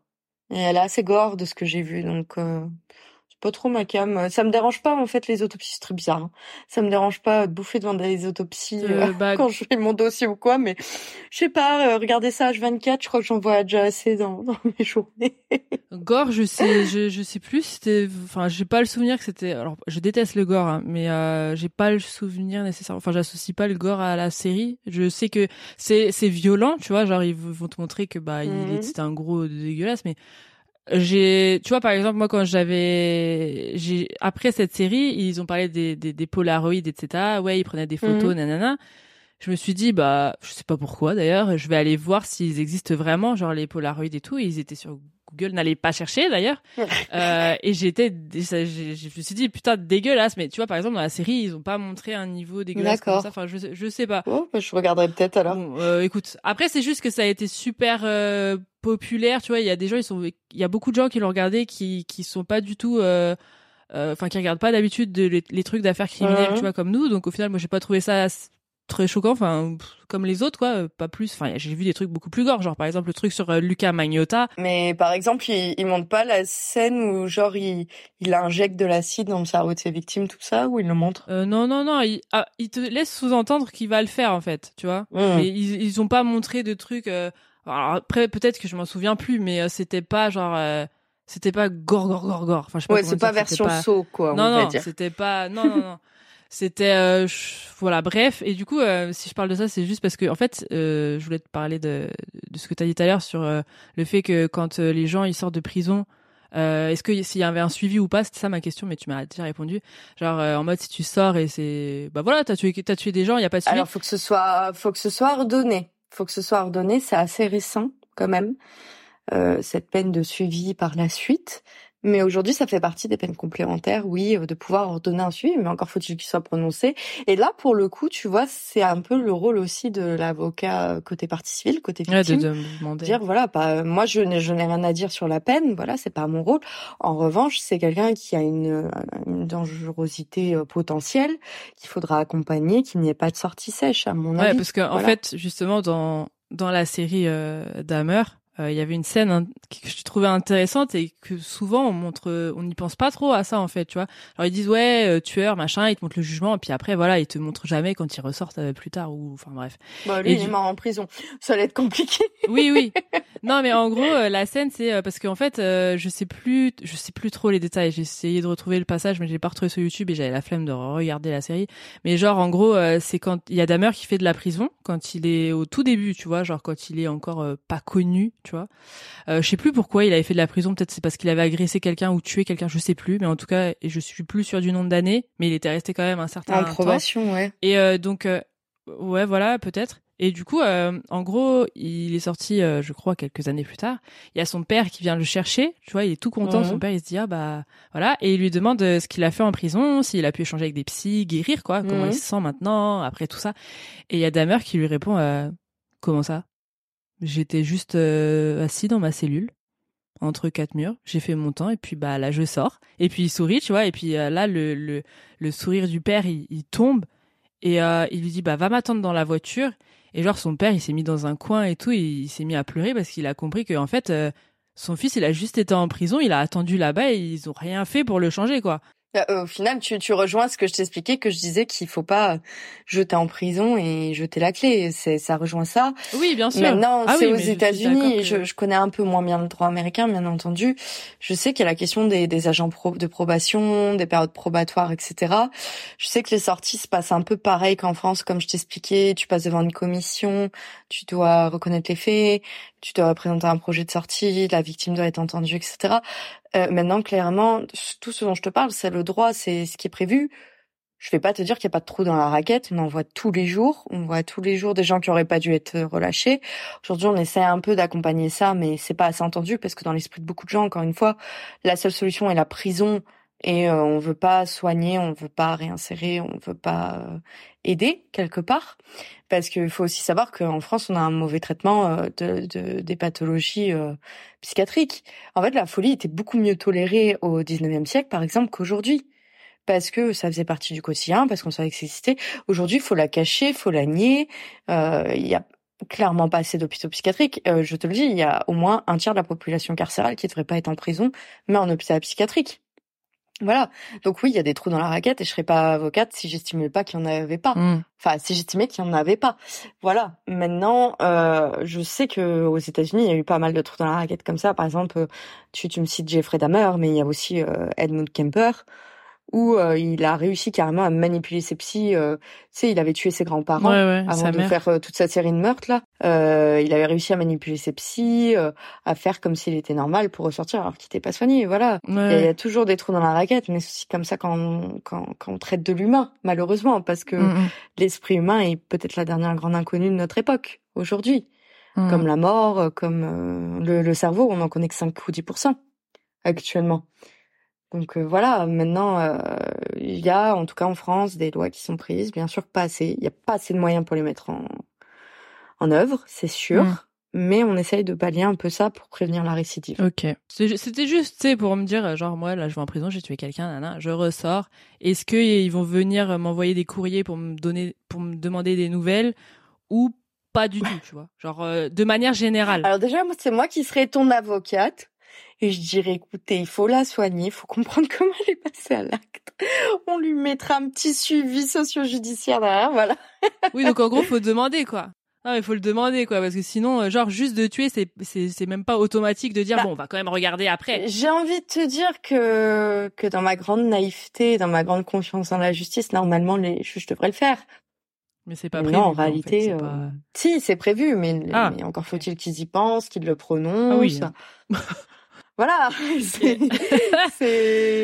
Après, je, voilà, j'ai, pas envie qu'on pense que je tape sur les flics, les juges, les procs, même si je le fais. Mais, mais il faut aussi savoir qu'ils ont pas assez de moyens et que quand t'as 200 euh, dossiers en cours, bon, bah, les ratés, ça arrive, quoi. Comme euh, les gens, par exemple, qui sont libérés de prison parce qu'on a fait péter un délai sur les, des, sur les détentions provisoires. Mais euh, aussi, on peut pas en vouloir à un juge qui traite 150 dossiers en même temps il faut aussi se remettre dans la réalité des choses. Oui, bon, c'est juste une petite lettre. Hein. Euh, quand tu quand as une amende, ils te la renvoient la lettre, hein, le fisc et tout. Hein. Ils ont les petits moyens pour... Euh, hein ah, les timbres, ils sont payés Oui, non, mais alors, là, tu confonds. La justice, la justice a du mal à retrouver les gens. Le fisc te retrouvera toujours. Toujours. Donc, vous avez compris, tes auditeurs, si vous êtes victime d'une infraction, priez fort pour qu'il ait fraudé le fisc, l'auteur. On le retrouvera. Voilà. bah, là, les moyens, là, par contre, ils ont, ils ont l'effectif, il est bien hein, chez, chez le fisc. Hein. C'est quand on veut, en fait? ah bah après, c'est les, les, chacun met ses priorités là où il veut dans les politiques. Passons, hein. passons, passons. on refera pas le monde. Euh, J'ai quelques questions encore qui me restent par rapport aux, aux, peines et tout. Enfin bref, euh, je voulais te demander pourquoi euh, la loi enfin la loi. Quand je dis la loi enfin tu sais très bien les peines et tout. Pourquoi c'est moins bien appliqué bizarrement pour les riches euh, ou les personnes euh, politiques euh, ce genre de choses les célébrités que pour les pauvres? Et par cette question j'entends pourquoi est-ce que pour les paysans comme nous les gens lambda les lois elles sont plus facilement appliqué, plus sévère. Genre, on va pas te lâcher, ça, ça envoie les courriers, ça envoie les amendes, euh, des, montants astronomiques des fois, hein, euh, voilà. Alors que euh, bah t'as un mec à côté, je sais pas, tu sais. bon après, ça, revient sur ce qu'on a dit tout à l'heure, mais prends une photo sous ta jupe, les flics l'emmènent, ils lui disent de supprimer, puis voilà, il ressort sans problème. Ou même les politiques, tu sais on entend ils sont condamnés, mais moi, je, tu sais, des fois, on entend, ouais, Sarkozy, condamné, enfin, souvent, moi, j'entends des trucs comme ça. Je vois des fois passer prison ferme, prison, prison, mais j'ai jamais vu, par exemple, vidéo où il y a Sarkozy qui va en prison. Enfin, tu vois ce que je veux dire? Genre, uh-huh. j'ai pas l'impression qu'il arrive grand chose à chaque fois. Tu sais, ils sont riches, ils sont politiques. Dès que ça parle de condamnation, de jugement ou je sais pas quoi, tu sais que c'est un monde à part en fait. Je sais pas comment dire. On dirait que la justice est séparée, les lois sont séparées, les peines sont séparées. Enfin, je sais pas, c'est bizarre. Alors, il y a, il y a du vrai, il y a du faux dans ce que tu dis. Il y a de l'impression et de la réalité. Euh, disons que déjà, les, les infractions ne sont souvent pas les mêmes suivant les catégories euh, sociales. Voilà, c'est une réalité. Même si euh, maintenant, ça commence un peu, euh, comment dire, à être poreux.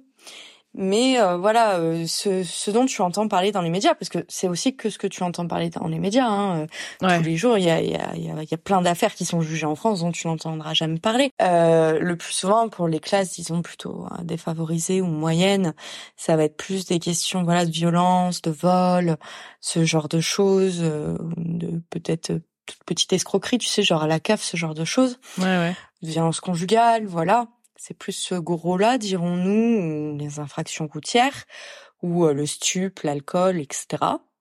Alors que pour les classes, euh, disons, euh, plus supérieures ou plus que supérieures, on va plus être sur des questions de délinquance financière, la criminalité en col blanc, ou sur des questions touchant plutôt aux infractions politiques ou aux infractions à caractère sexuel c'est pas les mêmes choses. Déjà, c'est pas les, la preuve n'est pas aussi facile euh, dans ces dernières catégories qui touchent les, les plus, les plus hauts, les plus aisés, dirons-nous, que pour les autres. La preuve est plus dure à rapporter. Euh, il y a déjà cette question-là. C'est pas forcément les mêmes peines qui sont prévues parce que voilà, pour moi, quelqu'un qui, qui fait de la délinquance financière, euh, c'est au porte-monnaie qu'il faut le taper, c'est pas le foutre en tôle qui va comprendre. Voilà, clairement. Mmh. Euh, pour ce qui est politique, bon bah on, sait ce qu'est la politique aujourd'hui. Voilà, on va pas rentrer dans le débat. Il y a des amitiés, il y a des protections, il y a des gens qui savent des choses sur d'autres, etc. Voilà, on va pas on va pas épiloguer. Hmm. Et les questions sexuelles, bah on sait aujourd'hui que c'est le nerf de la guerre et je t'en ai déjà parlé. C'est très compliqué à prouver. On en a encore aujourd'hui au stade de, de la jupe et de savoir si t'avais bu, ou euh, de savoir si on est sûr que t'as pas laissé l'ambiguïté, alors que quand même, j'ai envie de dire, jusqu'au dernier moment où t'es nu dans le lit avec le gars, t'as le droit de lui dire non. Voilà, on, en est là. Donc il euh, y a ça. Maintenant, je te rejoins parce que je peux pas non plus vivre en utopie dans le monde des bisounours. Il est clair qu'il y a une justice à deux vitesses. Hmm. Voilà, et que c'est pas pareil euh, quand t'as Monsieur Dupont en face que quand t'as un politique, par exemple, pour une infraction sexuelle. On sait que c'est quasiment mort. On sait que c'est David contre Goliath. Ouais, c'est pas c'est pas impartial. Voilà. Et ça malheureusement, c'est une réalité aujourd'hui. Je serais pas encore une fois voilà, je serais pas avocate si j'estimais que tout allait bien dans la justice. Donc je le reconnais. Maintenant, je t'explique qu'il y a quand même des, raisons disons objectives. Ouais. D'expliquer cette différence. Mais il y a des raisons subjectives aussi également. Et puis des fois, ils ont aussi des pas des meilleurs avocats parce que beaucoup d'avocats sont très bons, ils ne sont pas connus. Mais voilà, quand t'es connu, ça fait peur aussi. Euh, on, on connaît des noms d'avocats qui étaient très connus, qui faisaient peur récemment. Voilà, donc euh, il y a aussi cette question-là qui joue. Euh, ces avocats ont peut-être plus de contacts. Voilà, il faut pas non plus penser que malheureusement la justice n'est pas à l'image de l'allégorie de la justice qui était mise avec son bandeau sur les yeux, le glaive dans une main et la balance dans l'autre. Non, la justice n'est pas aveugle malheureusement aujourd'hui. Donc euh, voilà, il y a une part de réalité et une part un peu de de, de, de voilà de sentiment dans ce que tu dis. Mais euh, oui, il y a une réalité là-dedans, effectivement. Et pour compléter, par exemple, euh, pour les gens connus, moi je pense beaucoup aux infractions sexuelles, puisque voilà, il y a eu MeToo, etc. Après, j'ai l'impression que même les même les gens pas connus, c'est la même chose. Par contre, j'ai pas l'impression qu'il y a de différence pour les au niveau des agressions sexuelles que tu sois connu ou pas connu, j'ai l'impression euh, mmh, C'est un peu plus dur quand, quand la personne est connue quand même, parce qu'on dit toujours ah oui mais comme par hasard là elle est connue, comme par hasard elle accède à tel poste et là on révèle ça, enfin c'est trop bizarre etc. Enfin voilà, alors qu'on connaît très bien aujourd'hui euh, les, les amnésies euh, qui sont euh, de protection dans les cas de choc post-traumatique etc. Voilà, mais voilà. Ça existe oui, il faut pas le il faut pas le nier, ça existe cette différence. Maintenant, on n'est pas au même niveau que les États-Unis parce qu'on n'est pas dans le même type de justice. Nous, pas dans tous les cas, mais on arrive plus facilement à un procès. Aux États-Unis, euh, quasiment 90% des affaires se, règlent par des accords transactionnels. Mmh. Ben, on va on va en reparler après des, des, des États-Unis. Là, j'ai encore juste deux questions vite fait euh, et on va terminer sur la partie française et on va basculer euh, aux States. Que tu attends avec impatience, les States. oui. Euh, bah, c'était juste deux petites questions comme ça, plus légères. Là, c'est plus du tout. je veux plus te parler des peines. Je vais te laisser avec ça. Surtout que le droit de la peine, c'est le plus dur pour les avocats pénalistes. Crois-moi. Souvent, j'entends des avocats qui passent dans des podcasts, toi comme, bah, comme aujourd'hui, hein, tu vois. Euh, et puis, tu nous as cité euh, plusieurs personnes euh, que que tu avais entendues dans des podcasts aussi. Euh, et, euh, et ils reviennent sur des affaires sur lesquelles ils ont travaillé. Ils parlent de leurs clients. Des fois, ils donnent des détails sur ce qu'ils ont pu leur révéler en, privé, tu vois. Enfin, moi, c'est des fois, c'est l'impression que j'ai, genre que c'est des fois ils sont morts leurs clients et ils sont là, ils, disent des, détails, des trucs. Genre, on dit, on dirait qu'ils disent des trucs croustillants, tu vois, des trucs qu'ils ont pas révélés au moment où c'était leurs clients mais qui nous disent maintenant et du coup j'ai l'impression que ça fait il y a un petit truc où on dirait que c'est c'est plus confidentiel enfin tu vois. Genre euh, qu'est-ce que qu'est-ce que l'avocat il a le droit de dire ou de pas dire? Est-ce qu'il a le droit d'aller tout dire dans des podcasts? Euh, ça se passe comment au niveau confidentialité? Ça va jusqu'où? Enfin tu vois ce que je veux dire? Il y a prescription peut-être sur un truc euh, genre ah maintenant je peux en parler ou c'est comment? Je vais rester très politiquement correcte je, je, ne parlerai pas de mes confrères qui font ça. Notre secret est normalement absolu. Ok. C'est-à-dire même quand le client est mort, on est censé le garder. Donc il est tellement absolu que par exemple demain, si tu me consultes et que tu me dis voilà, je vais tuer machin, mmh. je n'ai pas le droit de te dénoncer. Je peux que euh, en référer à mon bâtonnier, donc Dieu, qui qui verra lui ce qu'il fait. Mais euh, mon, le secret est absolu. Ok. Maintenant, le client peut de lui-même révéler des choses sur son dossier. Dès lors qu'il l'a fait, on peut en discuter, ça y a pas de souci. Et il y a aussi euh, donc le procureur, le parquet, qui peut révéler des choses sur le dossier. Et là, dès lors que c'est dans le débat, on peut en discuter. Euh, mais le secret est absolu. Euh, normalement, on peut pas en être délié par la mort du client. Donc voilà. Et c'est compliqué aujourd'hui, encore une fois, lors des médias, de, de composer avec ça, parce qu'on on a bien vu des avocats qui ont profité de la médiatisation de certaines affaires, voilà. Euh, mais on a d'autres avocats qui, qui respectent jusqu'au bout le secret. C'est aussi une question de stratégie. Après, ça se dépend quand, quand on se place. Est-ce qu'on a avant le procès? Est-ce qu'on a après le procès? Est-ce qu'il y a des, des, des choses qui ont été mises dans le débat public, par exemple par euh, des podcasts ou des émissions d'affaires criminelles? Euh, Est-ce que le client a parlé? Euh, Enfin voilà, il y a toutes ces questions-là. Mais notre secret est un principe absolu. Et moi, j'ai été à bonne école puisque j'avais été en stage en master 2 il y a quelques années, chez euh, pour moi le, le plus grand des avocats pénalistes et, et mon modèle, le seul d'ailleurs, c'était Maître Hervé Temim qui nous a quittés assez récemment, qui vivait vraiment dans le secret, mais même dans sa vie euh, personnelle. Il nous disait que c'était vraiment important et il s'est battu pour qu'on puisse le conserver, qu'on n'ait pas à, dénoncer nos clients, etc. Donc euh, voilà, moi j'ai été à bonne école chez lui. le seul tempérament qui existe, et tu seras surpris, c'est encore pour les sous. si on a si on a des soupçons de blanchiment d'argent ou de fraude fiscale, on doit en référer à notre bâtonnier qui dénonce un organisme appelé Tracfin. Ah voilà. mais voilà, moi j'ai été à l'école d'Hervé Thémy, mais moi, je, je suis, je suis pas trop dans, dans cette médiatisation d'opportunités, dirons-nous, au fil des faits divers. Pour moi, l'essentiel, c'est d'exercer mon métier, de bien l'exercer pour mes clients, euh, quels qu'ils soient. Euh, maintenant, chacun, encore une fois, met sa déontologie là où il veut. La déontologie est tellement large. Enfin, notre serment est tellement large que, que voilà, chacun exerce comme il l'entend, euh, où il met ses limites mais le secret est censé être absolu et, et c'est normal aussi parce que déjà je t'ai dit c'est dur de mettre une relation de confiance avec le client parce que bah par exemple si c'est des affaires sexuelles c'est compliqué de parler de ça ou des affaires de meurtre etc donc si notre secret n'était pas absolu il se confierait pas à nous donc il nous mentirait donc on pourrait pas le défendre utilement non plus voilà, il y a, y a, toute cette question-là. Et par exemple, si je t'ai dit, euh, si par exemple, je suis ta cliente. Mhm. Ça ne saurait tarder, Vanille, que tu sois ma cliente.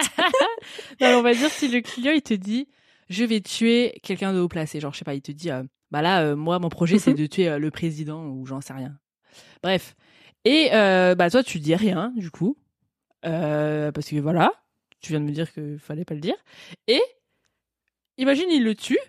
Et après, quand il va y avoir le, le, le, procès, le jugement, peu importe, il va dire bah j'avais prévenu euh, mon avocate, je lui ai dit euh, voilà ça lui a pas posé problème ou je ne sais, enfin tu vois il lui dit elle elle le savait par exemple. Tout le monde va te regarder et va dire bah tu t'as rien dit, t'as laissé t'as laissé faire ça? Genre tu vois ce que je veux dire? Est-ce qu'il va y avoir problème là? Ils vont ils vont ils vont te dire que t'as été complice en soi ou, ou pas? Non, c'est couvert par mon secret professionnel. Donc euh, voilà, maintenant. Ah waouh, Joker. Moi, je, je t'avoue que demain, j'aurais j'aurais ce cas-là. Moi, j'aurais faire à mon bâtonnier. Oui, bon.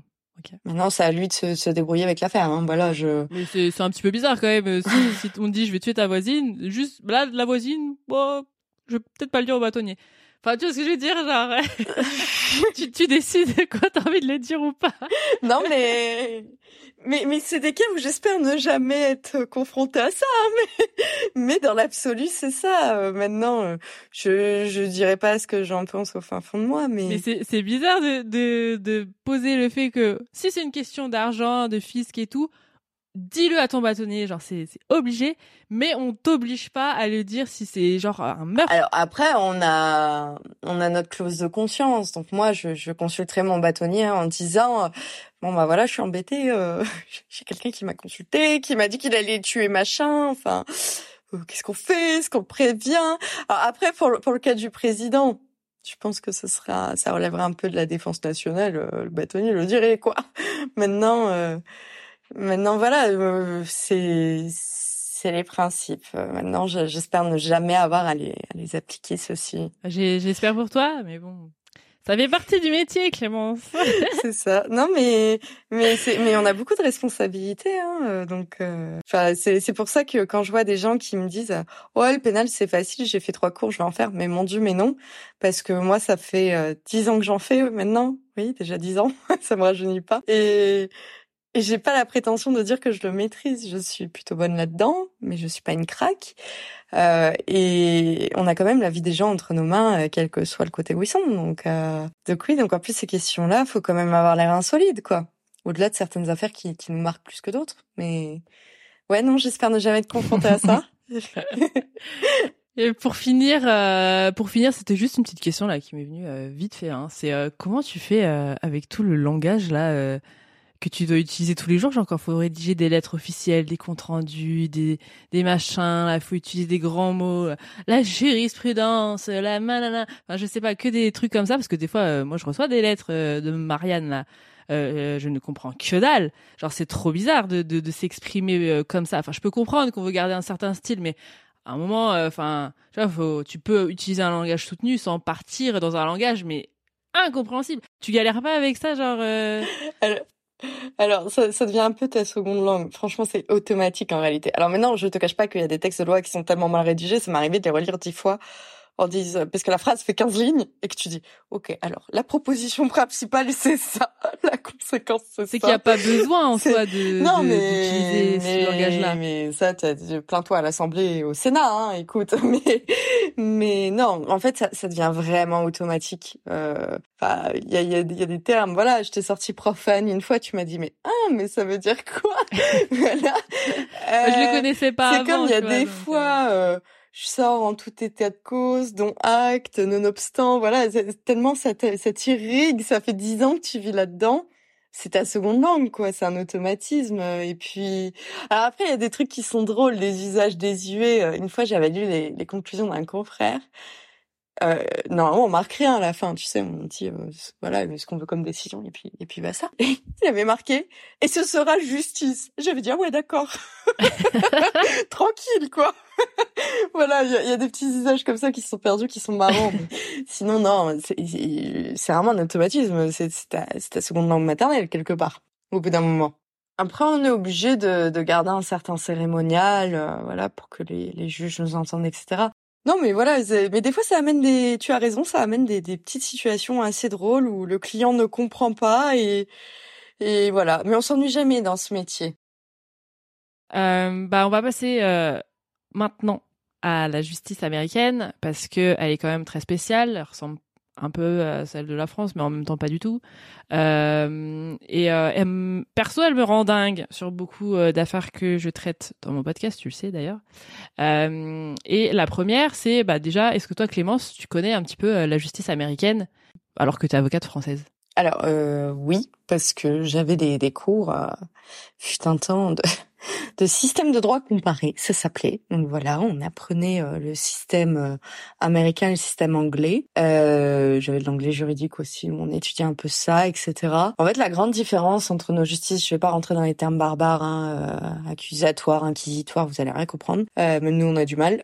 pour faire simple, nous, on est hérité du droit romain en France. C'est-à-dire qu'on a un droit basé sur des lois qui sont appliquées la source principale du droit est la loi, les textes, etc. Alors que le droit anglo-saxon est ce qu'on appelle un droit casuistique. C'est-à-dire qu'ils ont très peu de lois par rapport à nous et que tout est basé sur le précédent, sur la jurisprudence, sur euh, comment ça a été jugé dans les cas précédents. Voilà, c'est la principale différence entre les, les deux systèmes de droit. Ok. Une question que euh, que je me demande euh, souvent quand j'entends quelqu'un parler de ça, c'est euh, pourquoi on peut pas témoigner contre son mari ou sa femme aux États-Unis? Tu peux pas non plus en France. Bah euh, ça je savais pas parce que justement euh, j'entends souvent ça dans les trucs. C'est c'est une immunité. En France par exemple on ne ferait pas prêter serment euh, dire toute la vérité rien que la vérité euh, parler sans haine et sans crainte c'est le serment. Ok. en fait bah, c'est tout simplement parce que tu tu vas mentir enfin c'est ce qu'on suppose pour aider tes proches. Mmh. Donc, euh, tu, tu, en France, tu peux être entendu euh, au titre de simple témoignage, c'est-à-dire sans force probante, dirons-nous. Aux États-Unis, euh, je, je crois qu'il y a quand même des cas où ils peuvent être entendus, mais alors là, ça c'est rentré trop dans la casuistique américaine. Mais regarde, aux États-Unis, par exemple, il y a aussi le cinquième amendement. Ils n'ont pas le droit de, de témoigner contre eux-mêmes ils peuvent ils peuvent l'invoquer euh, quand une question les dérange en disant euh, je j'invoque le cinquième amendement. Euh, témoigner contre eux-mêmes, ça veut dire quoi? Genre tu peux pas dire t'as ton déroulé des faits? Alors, en fait, en France, tu as le droit de mentir. Ah d'accord. Quand tu tu es accusé, prévenu, etc., tu as le droit de mentir. Bon à savoir. Aux États-Unis, euh, tu commets un parjure si tu mens. Qui t'expose à une autre peine de prison tant qu'à faire. Et nous, en France, tu peux aussi garder le silence. Voilà, bref. Pour éviter de commettre un parjure, euh, ils disent j'invoque le cinquième amendement. C'est le droit de ne pas avoir à témoigner contre toi-même. C'est-à-dire par exemple, tu dis bah est-ce que tu as tué machin Ben j'invoque le cinquième amendement. Sauf qu'on sait ce que ça veut dire si tu l'utilises. Voilà. Ok. un peu artificiel. Euh, en France, voilà, tu, tu as le droit de mentir et tu as le droit de garder le silence également. Ok. Et d'ailleurs, il vaut mieux garder le silence. Il faut écouter son avocat. euh, notamment au stade de la garde à vue, par exemple. C'est pour ça qu'un avocat en garde à vue est très important, parce qu'en fait, vous n'aurez jamais accès au dossier. Vous ne saurez pas ce qui vous est reproché, hormis ce que vous disent les enquêteurs, et vous ne saurez pas ce qu'il y a dans le dossier, hormis ce qu'ils vous disent. Donc, il vaut mieux écouter l'avocat quand il vous dit, écoutez, on ne sait pas, on garde le silence, on attend que vous soyez présenté à un magistrat, donc c'est un, un proc si c'est une mmh. enquête normale, c'est un juge d'instruction si c'est une instruction, c'est les grosses affaires les plus graves, etc. Notamment bah, les affaires criminelles. Et là, à ce stade-là, on pourra consulter le dossier, je pourrais vous dire ce que vous devez reconnaître, ce que vous devez pas reconnaître, etc. Et pareil en audience, s'il vous plaît, écoutez votre avocat si un jour vous en avez un, parce que avec le stress, mais des fois, nos clients sortent mais des énormités, mais des trucs de l'espace. Par exemple, tu plaides qu'il est innocent, qu'il est innocent, t'es là, tu es en train de te battre depuis euh, trois quarts d'heure, et au dernier moment, parce que la parole est toujours donnée à la personne en dernier, il dit, je voulais dire que je suis désolé. Toi, tu te sens, tu dis, t'es désolé de quoi? On veut dire que t'étais innocent. voilà. Donc c'est, il faut toujours écouter l'avocat et bien user du droit au silence. C'est tout ce que je dirais. Mais c'est pas mal vu parce que genre de demander un avocat parce que souvent dans les films quand euh, ou dans les affaires criminelles quand ils disent je ne dirai rien, je veux un avocat. Et tout de suite après la police elle dit mais tu veux un avocat pourquoi? Parce que t'es t'es coupable c'est ça? Genre ah bah il veut plus parler.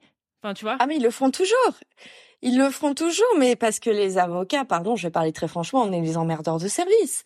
Parce qu'on est là aussi pour faire respecter les droits et libertés. Donc, bien sûr qu'ils veulent pas un avocat dans la boucle.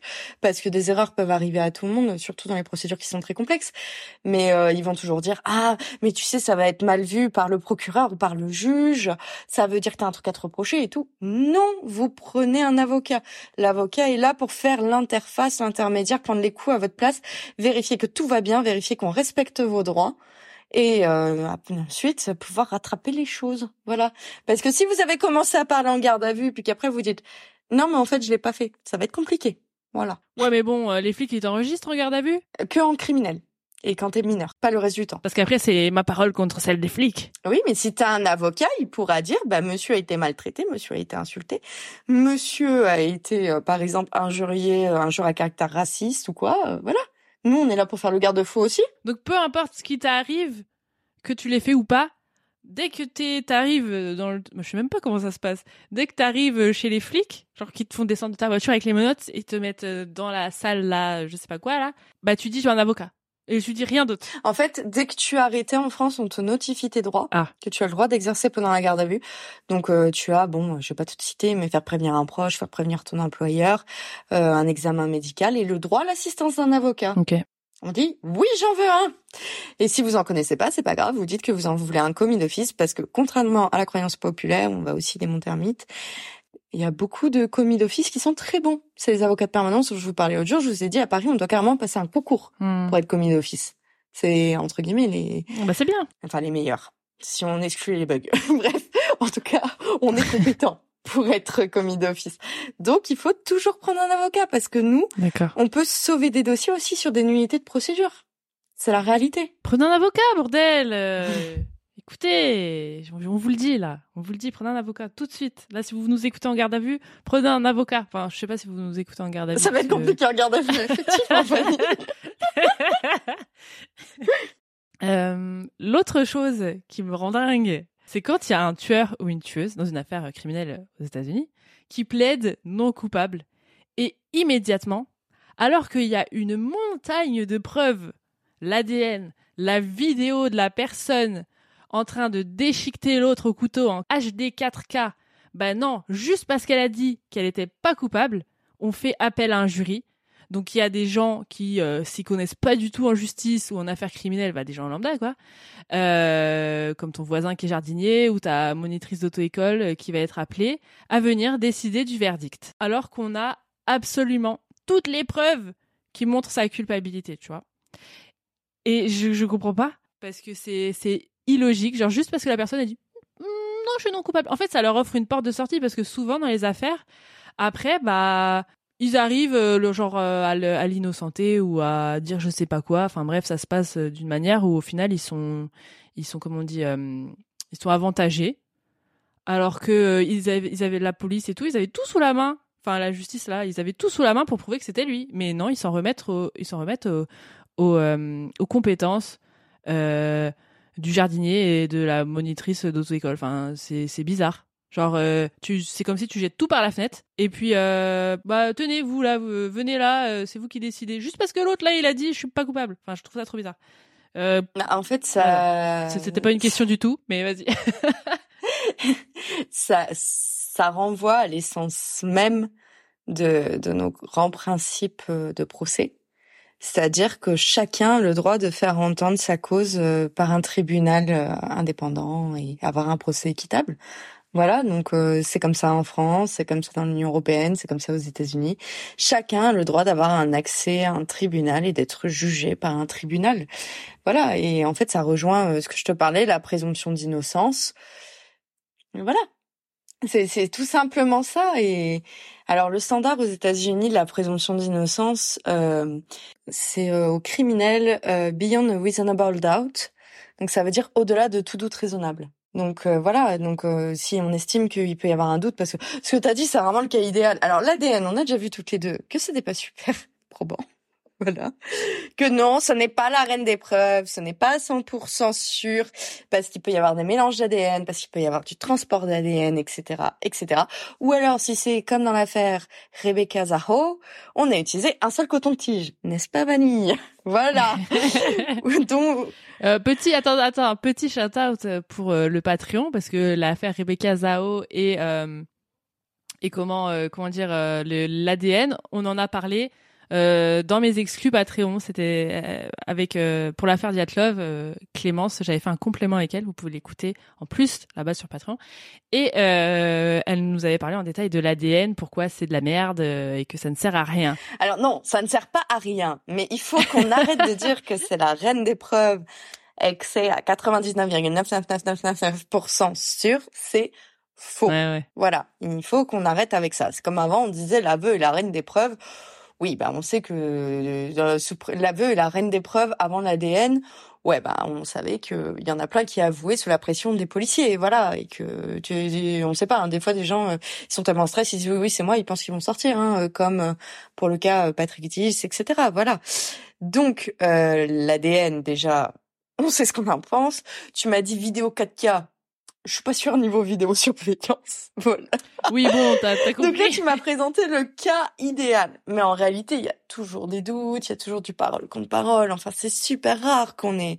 Et puis voilà, cette question d'ADN, en fait, de plus en plus, elle vient dans le débat et de plus en plus, elle est remise en cause. Même si, bon, les juges ne nous écoutent pas trop, malheureusement, mais, mais c'est le cas. Donc, euh, voilà. Chacun a le droit à un procès, chacun a le droit d'être jugé par ses pairs, euh, de voir sa cause entendue par un tribunal et pas juste d'avoir un accord. En France, d'ailleurs, euh, on peut pas faire ça, par exemple, pour les matières criminelles. Nous, on a ce qu'on appelle la CRPC, euh, c'est la comparution sur reconnaissance préalable de culpabilité. C'est euh, pour certaines peines, certains délits. Enfin bref, je vais pas te faire la liste, mais ça n'existe que pour certains trucs. C'est te dire à quel point on a attaché à cette question de d'être présenté à un tribunal de façon impartiale et de pouvoir euh, voir sa cause entendue et ses pairs le euh, oui, juger. D'ailleurs, je, je pense à un truc que tu as dit, alors toujours dans le Patreon, euh, dans l'affaire Rebecca Zaro. Spoiler alerte.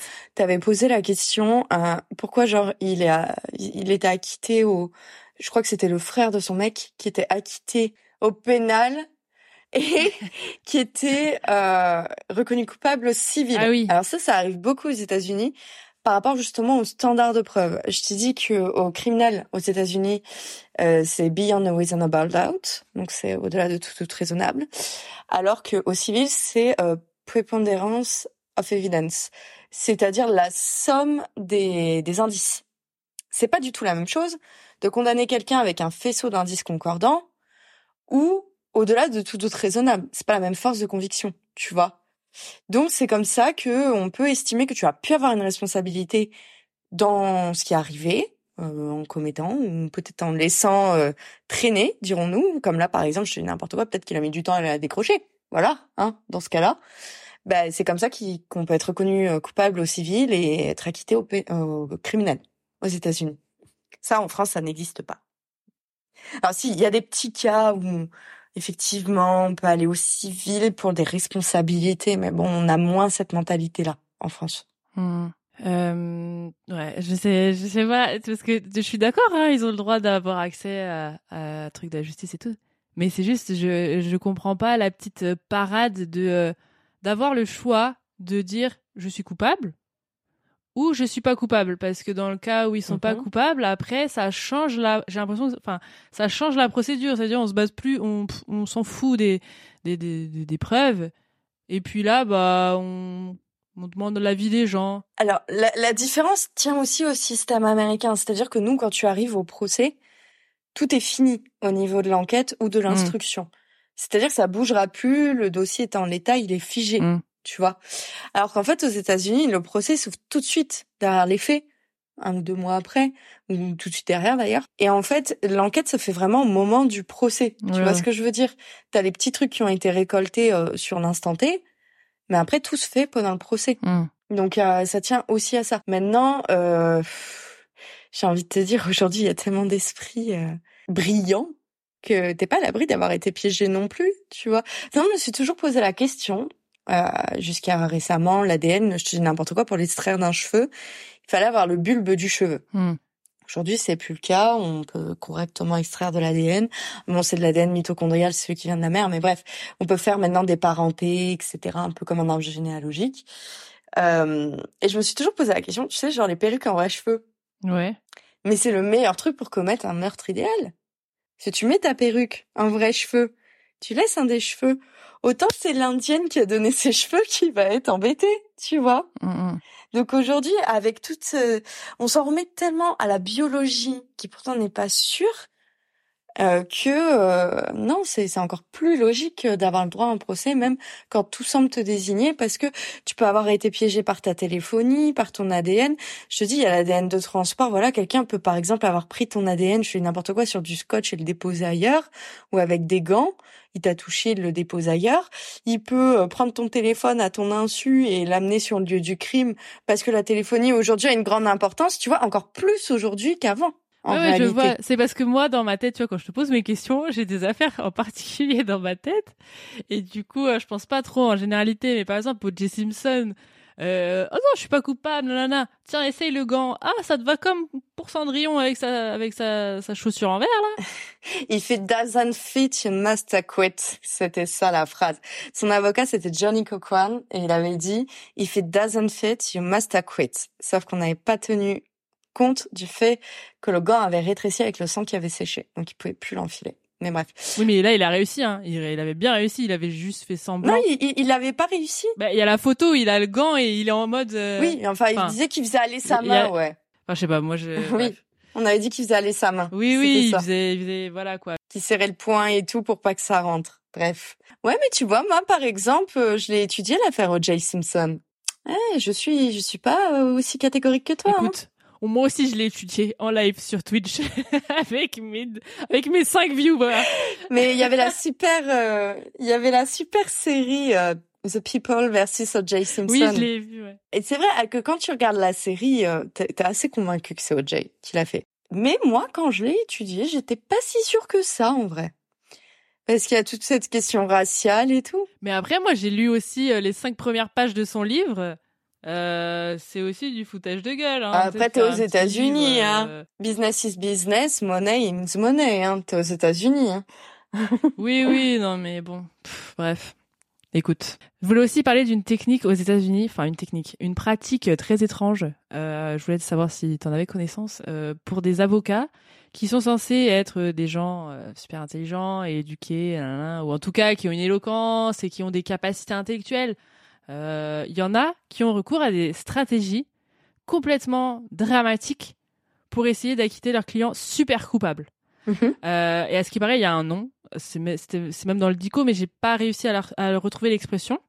Euh, un, un terme, je sais plus, un truc genre euh, ouais la technique popcorn ou la technique, euh, je sais plus ce que c'est. Euh, pour vous donner un exemple, j'avais fait un épisode, l'épisode 22, plus précisément sur l'affaire Sarah Stern. Donc pour rappel, c'était une jeune fille qui s'est fait tuer par son meilleur ami d'enfance, qui voulait lui voler son fric, c'était 10 000 balles. Celui-ci, il a été filmé en train bon c'était pas en 4K hein. Euh, il a été filmé en train d'avouer le meurtre de A à Z à son pote dans une voiture parce que la police lui avait dit euh, bah va essayer de lui poser des questions dans la voiture. Tu, iras avec euh, des, mouchards. Euh, on mettra une caméra etc bon je sais même pas comment ils ont fait parce que c'était en plus c'était un peu à l'époque et tout mais je me demande comment c'était pas visible une caméra mais bref. Et, donc il a été filmé en train d'avouer le meurtre de A à Z à son pote et son avocat a eu le culot de dire aux jurés et à tout le monde, enfin bref, que c'était pas une vidéo qui montrait une confession, mais c'était une vidéo dans laquelle son client était en pleine prestation d'acteur parce que c'était pour une audition de film Hollywood. Voilà. Et genre, déjà, tu passes comme quelqu'un de ridicule parce que personne n'y croit. Parce que c'est tellement euh, con, enfin, tu vois. Après, peut-être sur un malentendu, les Américains peuvent y croire. Je ne sais pas, hein, parce que des fois, on dirait que les jurés, ils sont, euh, enfin voilà quoi, t'as compris, ils sont un petit peu euh, débiles. On dirait qu'ils sont manipulés. euh, parce que justement, je trouve les, les avocats aux États-Unis, ils mettent le show un peu, tu vois, genre euh, ils vont voir les jurés. Enfin les jurys, le juré, les jurés ou le jury. Oui, c'est parce que tout se passe au procès, comme je t'ai dit. Ils peuvent encore plus renverser mm. la donne, alors qu'en France, on a quand même le principe du contradictoire où on est censé, euh, voilà, euh, produire ses pièces euh, à l'autre, au tribunal. En, fait, ça n'existe que dans les séries quand on dit mais j'ai cette pièce qui vient d'arriver. voilà, c'est que dans les séries. euh, ouais, alors j'aurais pas une réponse, comment dire? Clair, établi, etc. Je peux te donner des pistes de réflexion. Euh, déjà, euh, déjà, j'ai envie de dire cette affaire-là, euh, t'as, pas besoin d'avoir d'ennemis quand t'as tes amis comme ça, quoi. Merci le meilleur ami. Je je sais pas dans quelle mesure en réalité les avocats américains sont tenus par leur mandat avec leurs clients. Tu vois, je, hmm. je me demande, je pense que c'est un peu plus fort que chez nous et euh, je crois qu'ils ont du mal à, à pouvoir se déporter d'une affaire. Euh, moi, ça revient à ce que je t'expliquais. Euh, je peux faire jouer ma clause de conscience en France. Euh, on peut dire, voilà, on n'est on n'est pas d'accord avec le client, etc. Mais bon, tu vas pas le lâcher en plein procès ou la veille du procès. C'est pas possible non plus, tu vois. Faut pas contrevenir à l'exercice de ses droits de sa défense. C'est plus ta réputation, quoi, qui joue et tu vas passer aux infos.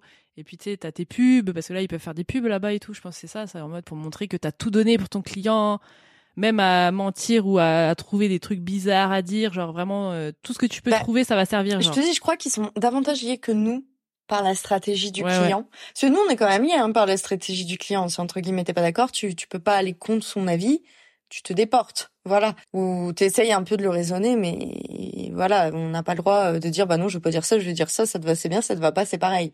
Voilà, on n'a pas le droit parce qu'on a un mandat.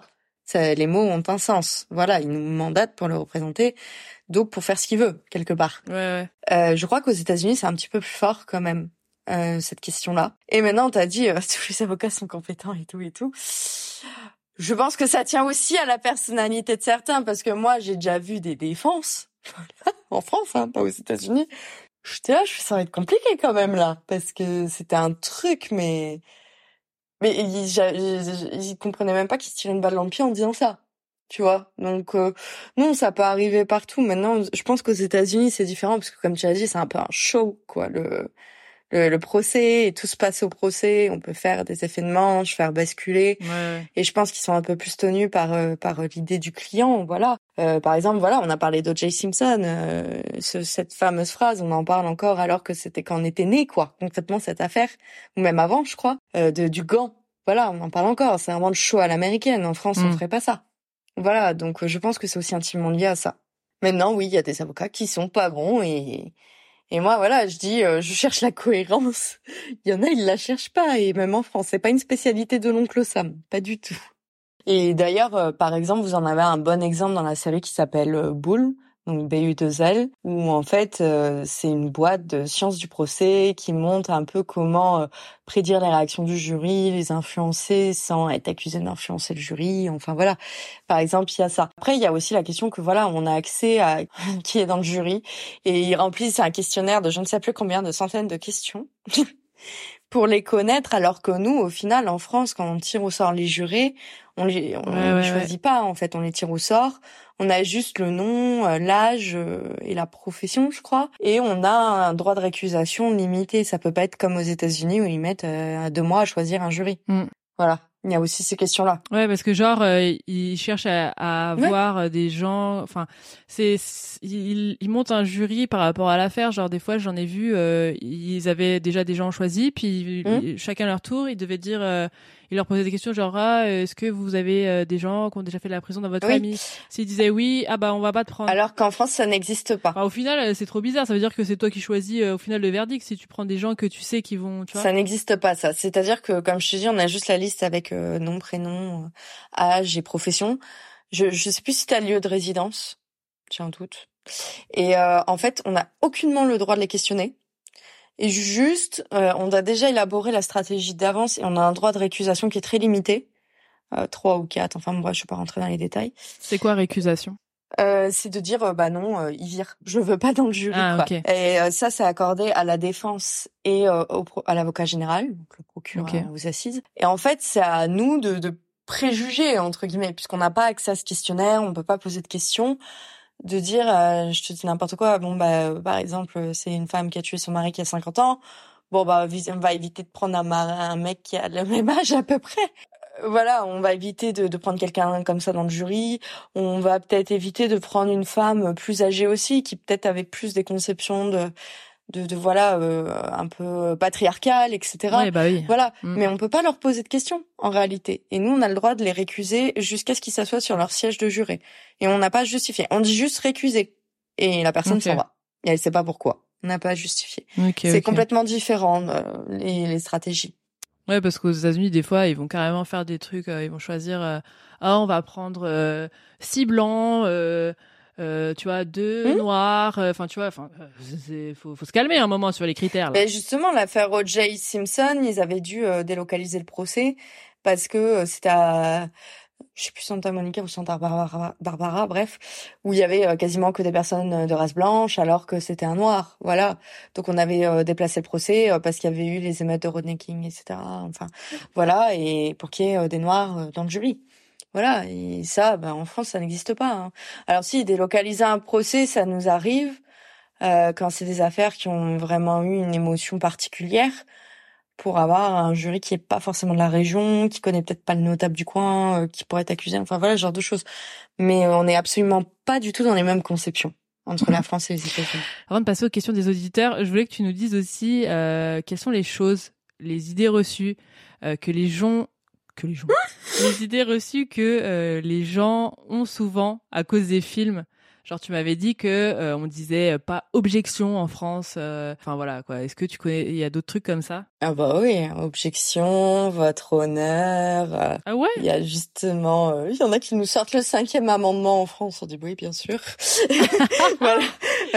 objection, ça n'existe pas en France. Voilà. Jurer sur la Bible non plus? Euh, Non, ne jure pas sur la Bible puisqu'on a un État laïque avec la séparation de l'Église et de l'État. C'est bizarre que les États-Unis ils ont pas fait de séparation. Mais mais tu sais qu'on est un des seuls pays où il y a une séparation où on est laïque. Hein. C'est vrai? Bah même euh, regarde, tu as eu le couronnement euh, du roi Charles III il y a un mois à peu près.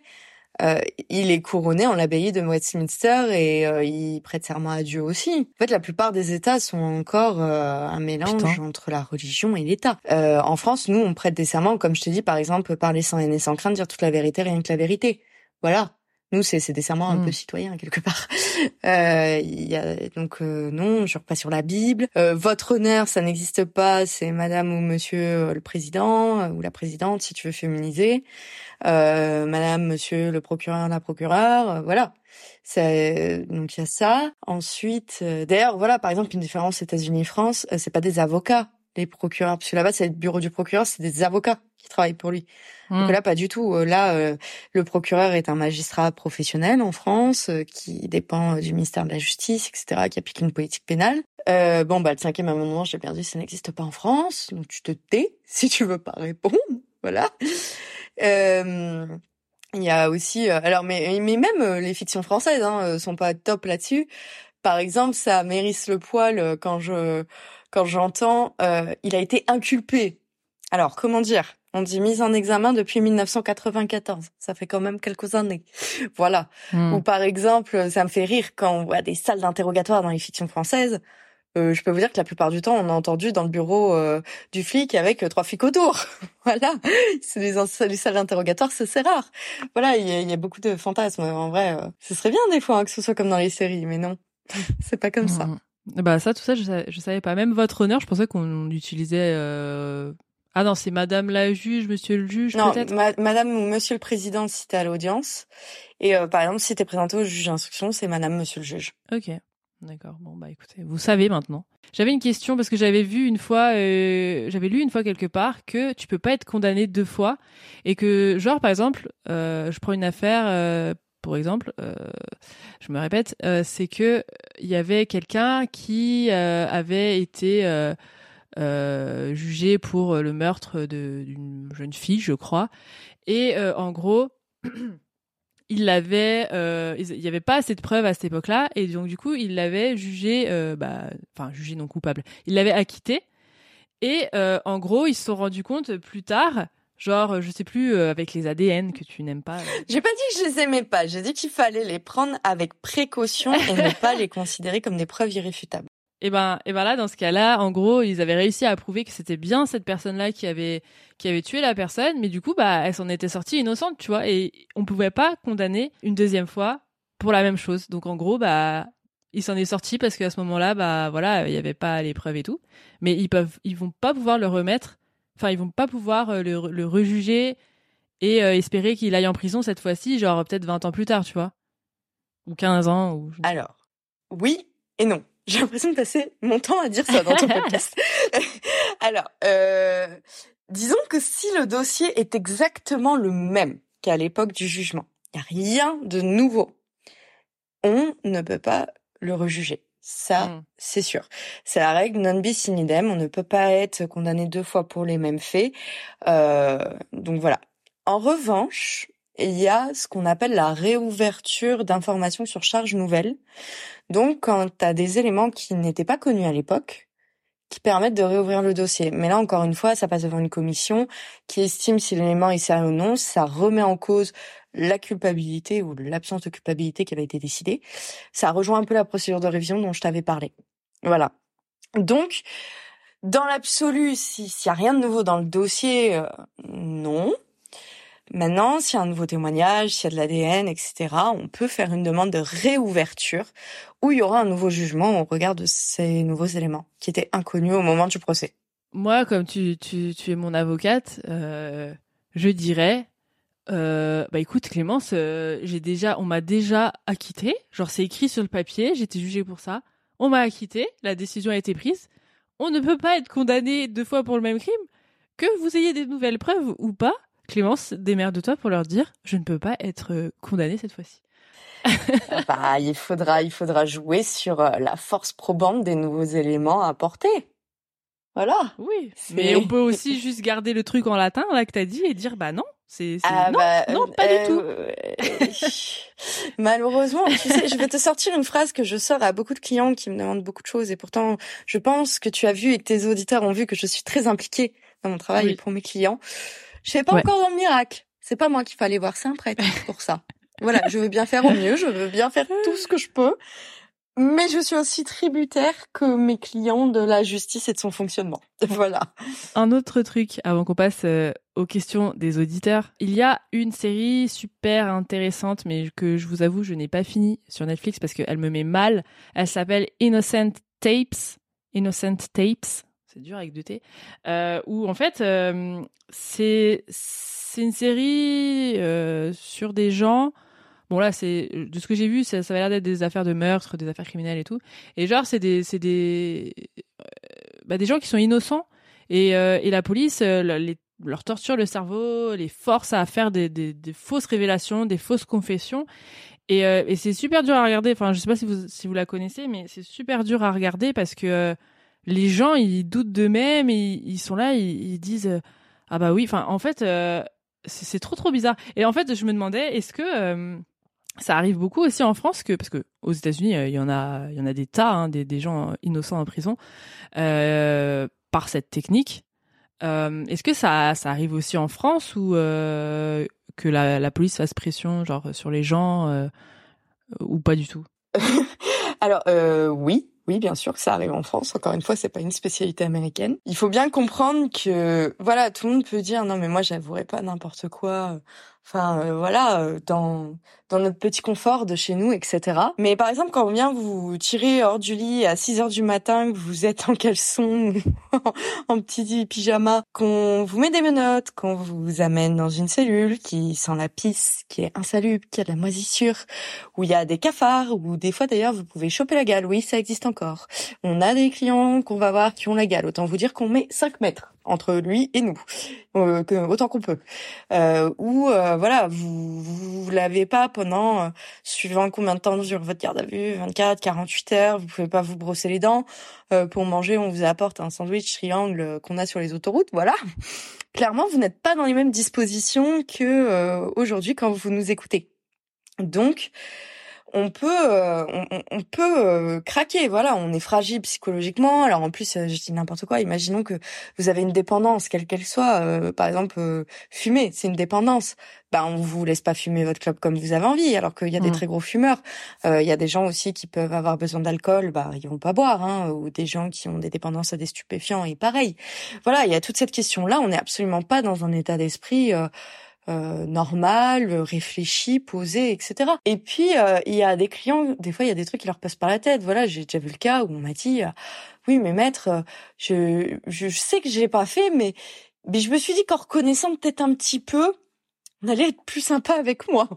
voilà, on sait pas ce qui leur passe par la tête ou dans le stress, ils peuvent reconnaître des trucs euh, qui sont déconnectés du contexte, par exemple. Donc, euh, il y a toutes ces questions-là où effectivement, et puis euh, voilà, j'aimerais vous dire qu'aujourd'hui, la police respecte tout.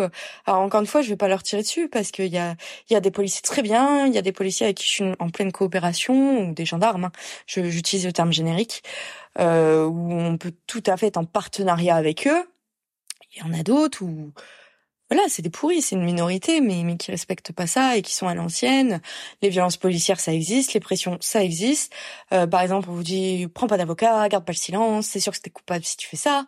Voilà, il y a, y a, tout ce ce contexte-là. Ouais, parce que en fait, euh, tu sais, quand on regarde cette cette série, euh, on se dit mais mais moi je ferais jamais ça. Enfin c'est c'est pas possible les trucs qui leur font dire genre si on vous dit là demain euh, ouais mais si t'as t'as tué ta voisine tu as décapité t'as mis sa tête dans un seau euh, t'as fait euh, du thé avec tu l'as vendu à tout le quartier. Ah tu nous parles de Sylvie Revirico là.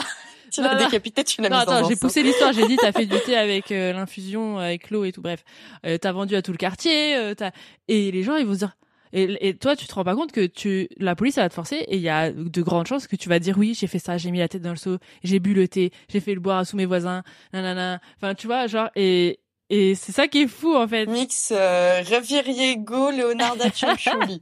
J'aime beaucoup le mix.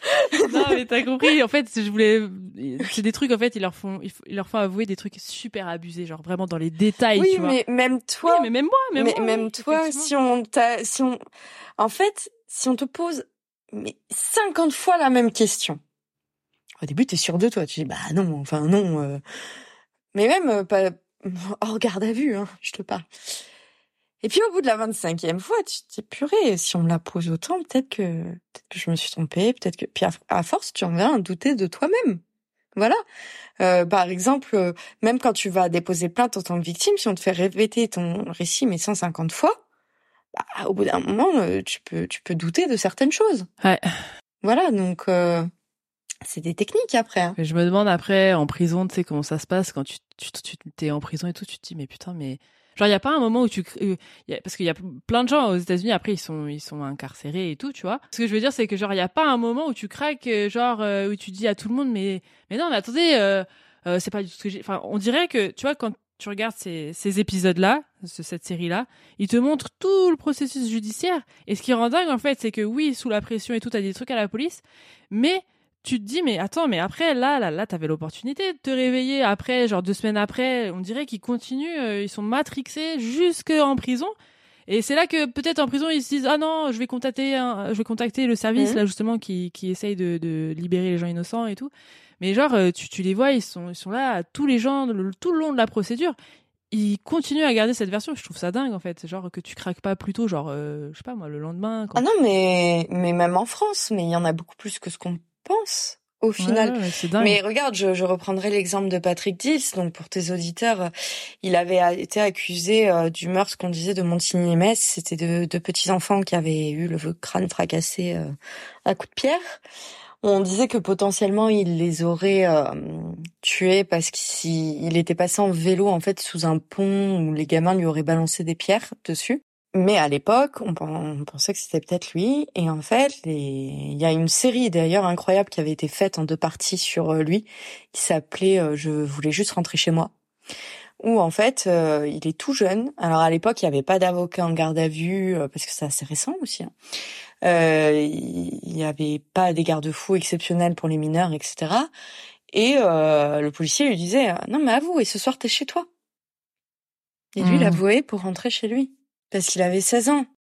Voilà, donc euh, donc euh, en fait, ça arrive à beaucoup plus de gens qu'on ne le pense et, et malheureusement, une fois qu'on a commencé à avouer, euh, la machine judiciaire est, mm, mm. est inextricable. C'est très compliqué de revenir en arrière et c'est encore pour ça que je dis qu'il faut un avocat. Bah, on va passer aux questions. je crois que j'ai plus de questions sur les États-Unis, donc on va passer aux questions des, que les auditeurs m'ont posées sur Instagram. Alors déjà, il y a celle de Yop qui nous demande qu'est-ce qu'un avocat et pourquoi? Ben, j'ai répondu pour t'éviter de dire des bêtises et pour sauvegarder tes droits. Moi, j'ai déjà eu le cas aussi d'un client qui était tellement stressé, il, il a reconnu euh, un, un truc mais qui était sorti du contexte. Hors du contexte, on aurait dit un psychopathe. Dans le contexte, c'était tout à fait normal. Voilà. Donc là, l'avocat est un garde-fou. Il est là pour prendre les coups à votre place. Il est là pour vous canaliser, pour vous déstresser et pour aussi, bah voilà, checker que vos droits ont été respectés. Euh, s'il y a des nullités de procédure, parce qu'on va pas se le cacher, 50% des cas où on obtient euh, entre guillemets euh, l'innocence du client, enfin ça, ça relaxe ou un non-lieu, etc. C'est des nullités de procédure. Voilà. Donc euh, un avocat est un vrai garde-fou. Donc euh, oui, un avocat est important. Il empêche de dire des bêtises, surtout à l'audience aussi. voilà. Et pareil, là, à chaque fois, vous allez vous dire, mais elle parle qu'en défense, alors que en ce moment, je défends plus de victimes que d'auteurs. Mais euh, même quand vous êtes victime, c'est important d'avoir un avocat parce qu'il saura vous dire comment ça va se passer, le temps de procédure, quels sont les risques, etc. Comment présenter une version cohérente, comment organiser votre récit, et aussi, bah voilà, pour prendre les, les, les coups à votre place, clairement, parce que quand on est victime, c'est pas facile non plus face à la justice. Donc oui, Yop, un avocat est important. Ça te convient, Yop? Une autre question des auditeurs, on a une question du scénario du pire, super podcast au passage, qui euh, demande comment se passe une journée type dans la peau de Clémence, avocate. Il n'existe pas de journée type. Chaque jour est différent. C'est d'ailleurs un avantage euh, de ce métier, mais aussi un inconvénient puisqu'on a du mal à prévoir sa vie. C'est-à-dire que alors, euh, moi, je, je, peux travailler euh, des dossiers comme ça, avoir des jours où j'ai pas spécialement de travail à faire sur mes dossiers, des jours où j'ai des coups de bourre parce que je viens d'être saisie à la dernière minute par un client. Je peux aller faire un rendez-vous client, voir un client en détention.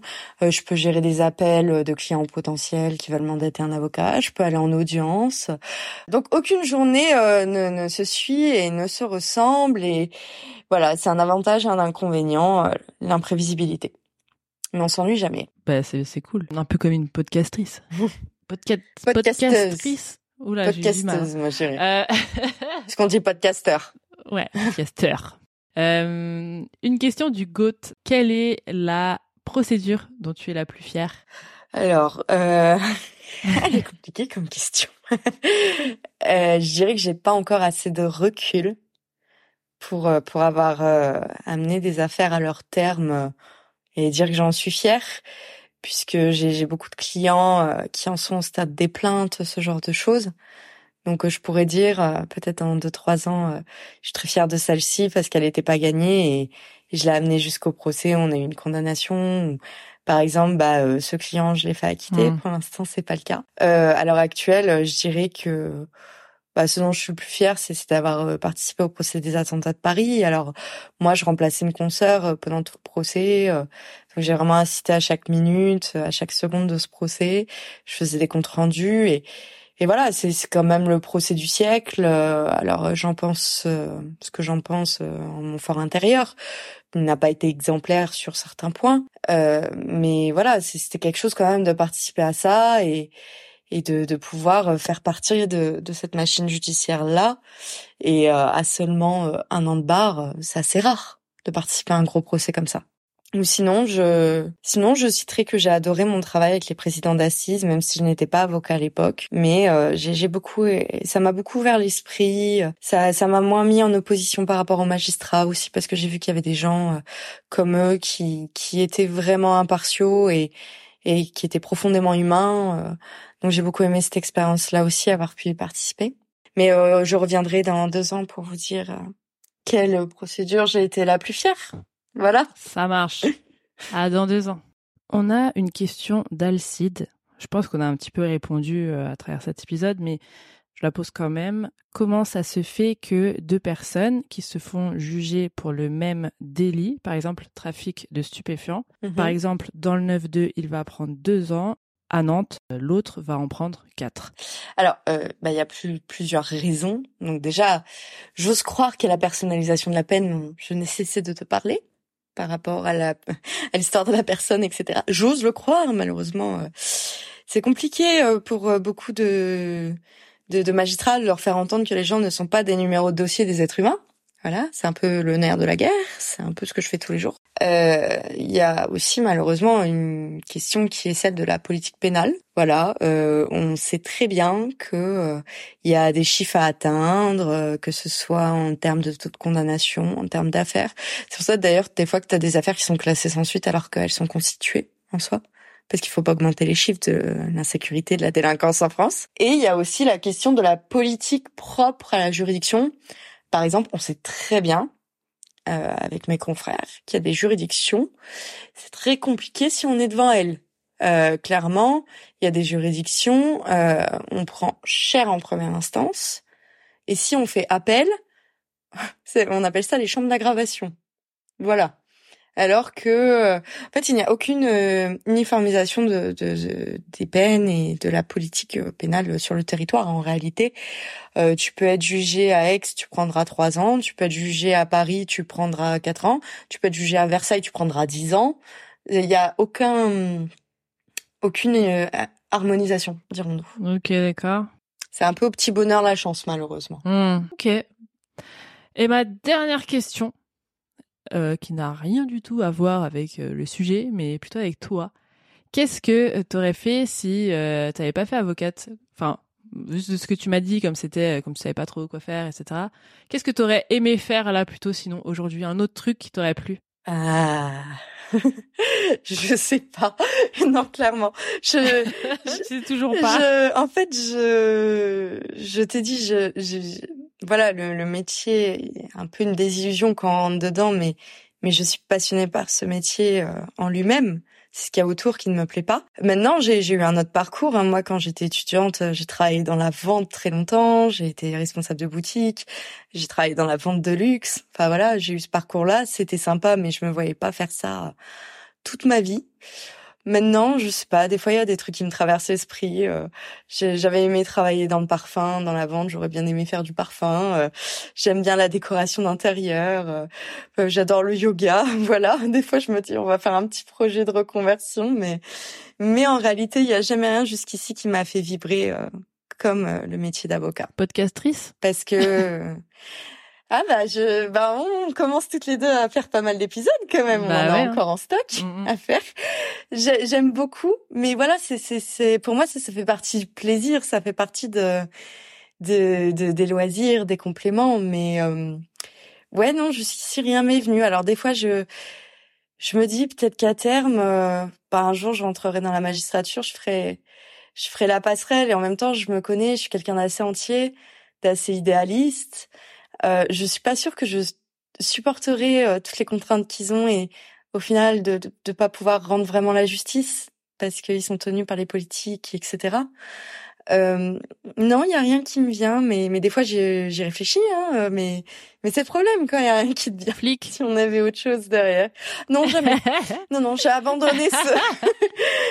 Mais en fait, parce que voilà, je, je, tes auditeurs vont se dire que je leur ai cassé du sucre tout le long sur eux. Mais je suis aussi très consciente de leur réalité, qu'ils ont très peu de moyens et qu'il y a tout cet aspect hiérarchique qui ne me correspond absolument pas. Hmm. Où au final, ils sont rentrés pour une question et, enfin, pour des raisons et, et ils peuvent pas exercer comme ils l'entendent. Et je pense que c'est source de beaucoup de frustration et de beaucoup de dépression dans ces milieux-là aussi. Donc euh, il y a en fait que le métier d'avocat où je pense euh, si tu arrives à t'en sortir en étant individuel, ce qui est très très dur. Moi, euh, je suis encore en phase de d'avoir des difficultés à me payer.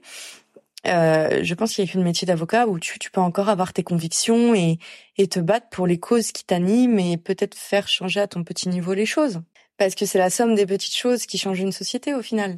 Si on n'avait pas eu Gisèle Halimi qui était une immense avocate, le viol ne serait jamais devenu un crime, par exemple et l'avortement n'aurait jamais été dépénalisé. Mm.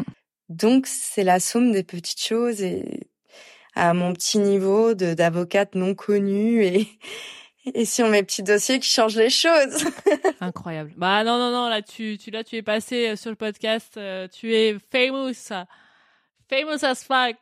Je pense que, alors, tu vois, je, je reviendrai sur Hervé Temim qui, qui était vraiment mon, mon modèle, qui était d'une humilité incroyable et je pense que je serai toujours comme lui.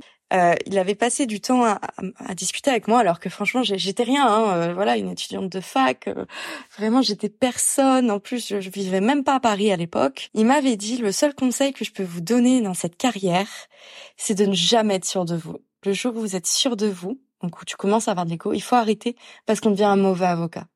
Et je pense que je garderai toujours ça en tête. Et c'est aussi dans ma personnalité de voilà de chercher la perfection et de savoir que je ne vais jamais l'atteindre et de jamais être totalement satisfaite et de toujours demander plus de moi. Donc je, je pense que je jamais je me considérais comme famous, comme ayant accompli quelque chose d'incroyable. Je serai toujours au contraire dans le doute et à vouloir m'améliorer parce que c'est aussi ça qu'il faut offrir à ses clients. Non mais moi je trouve que c'est c'est bien ce que tu fais. Euh, tu mériterais à être connu. Hein. C'est c'est bien ce que tu fais. J'aime bien ta vision. Euh, comment tu t'occupes de tes clients et, et, ce que tu apportes à la société et tous les messages que euh, que tu portes dans ce podcast par rapport bah, à la profession et etc etc et, et je te souhaite euh, je te souhaite d'être une riche avocate. bah merci beaucoup. Et puis bah merci à toi de, de me donner euh, cette tribune quelque part et cette euh, opportunité de, de mieux faire connaître mon métier de le faire peut-être euh, un peu plus aimé parce que c'est vrai qu'on est pas mal détestés les avocats en France. Il y a beaucoup de clichés sur nous. Oh, après les flics après les flics que... Oh, quand même. J'espère que ça aura permis à tes auditeurs de, voilà, de, de, de peut-être s'ouvrir l'esprit sur cette profession, de, de se départir de certaines idées reçues et, et voilà, de mieux comprendre notre métier aussi, ses implications et comment marche euh, la justice en général. Et puis, d'ailleurs, s'ils ont des questions, qu'ils n'hésitent ah pas à te les envoyer. Sur Spotify. Et, et, je répondrai avec grand plaisir à, dans un autre podcast peut-être. Vous pouvez m'envoyer euh, vos questions euh, sur Spotify parce que maintenant euh, on, on, peut laisser des commentaires sous Spotify.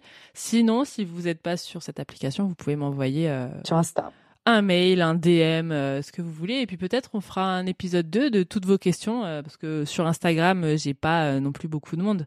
Donc j'ai pas eu beaucoup beaucoup de questions là, bah c'était j'ai eu que ça quoi comme question. Vous étiez un peu timide justement, je ne sais pas pourquoi mais j'espère que bah, vous aurez appris des choses. Moi j'ai appris beaucoup de choses. beaucoup beaucoup de choses avec cette interview qui est très longue, mais euh, je pense qu'elle est très utile aussi. Euh, donc euh, prenez le temps. non, de... je pense qu'ils auront vu qu'il y a des avocats qui sont jeunes, qui sont dynamiques, qui ne sont pas dans le cliché bourgeois et qui sont très ouverts. Hein. donc ils n'hésitent pas. voilà, voilà. Qu'il y a des jeunes aussi. Je crois que tu, tu m'avais dit, c'est mieux de, de, de, choisir un jeune avocat. Il va mieux porter ton ta voix, tu vois, genre de, de plus faire confiance aux jeunes parce qu'ils galèrent. Un jeune indépendant, comme je t'expliquais dans les cabinets. Oui voilà, il y a, y, a, y a un roulement de dossier incroyable et d'honoraires.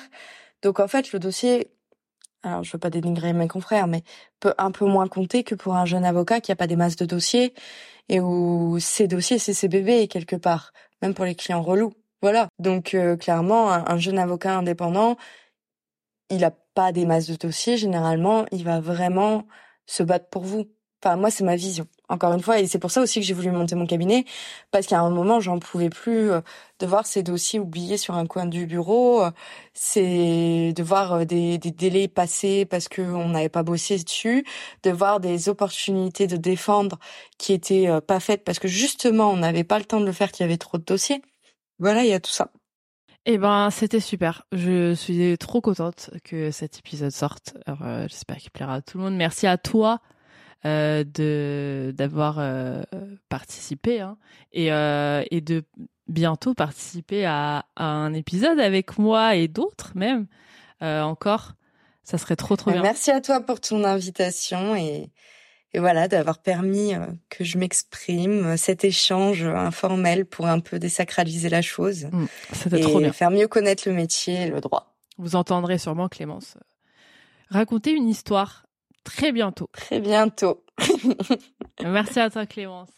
Merci Vanille. Et merci surtout à tous ceux qui ont écouté cet épisode jusqu'au bout. N'hésitez pas à nous dire ce que vous avez pensé de cet épisode hors série. Si vous aimeriez que j'en fasse d'autres, euh, vous pouvez me le dire directement dans les commentaires sur Spotify ou euh, sur les réseaux Et pour vous parler des réseaux, déjà rejoignez-nous sur Instagram, ce serait un plaisir. Il se passe beaucoup de choses sur Instagram, je donne beaucoup de nouvelles, euh, ce que je fais pour le podcast au jour le jour. Et n'hésitez pas à me rejoindre sur Twitch parce que tous les dimanches, en général, tous les dimanches, je fais un live où des fois on traite des affaires.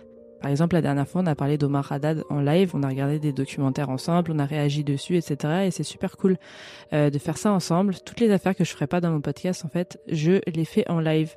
Donc, rejoignez-moi là-bas, c'est sur Twitch. Je m'appelle C'est Creepy sur Twitch. Comme d'habitude, je vous mets tous les liens de mes réseaux Instagram, Twitch, mon Patreon dans la description, ainsi que les coordonnées de Clémence.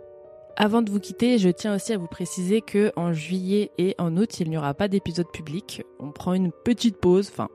Je prends une petite pause, mais je continuerai de poster euh, une fois par mois un épisode sur Patreon. Donc voilà, si jamais vous avez envie euh, de continuer d'écouter C'est Creepy cet été, sachez que vous avez un petit stock qui vous attend sur Patreon il y aura une dizaine d'épisodes à écouter cet été. Donc voilà, 10 exclus, super intéressantes, super longues pour la plupart. On est sur des épisodes de plus d'une heure. Donc voilà, vous avez cette option si jamais je vous manque cet été.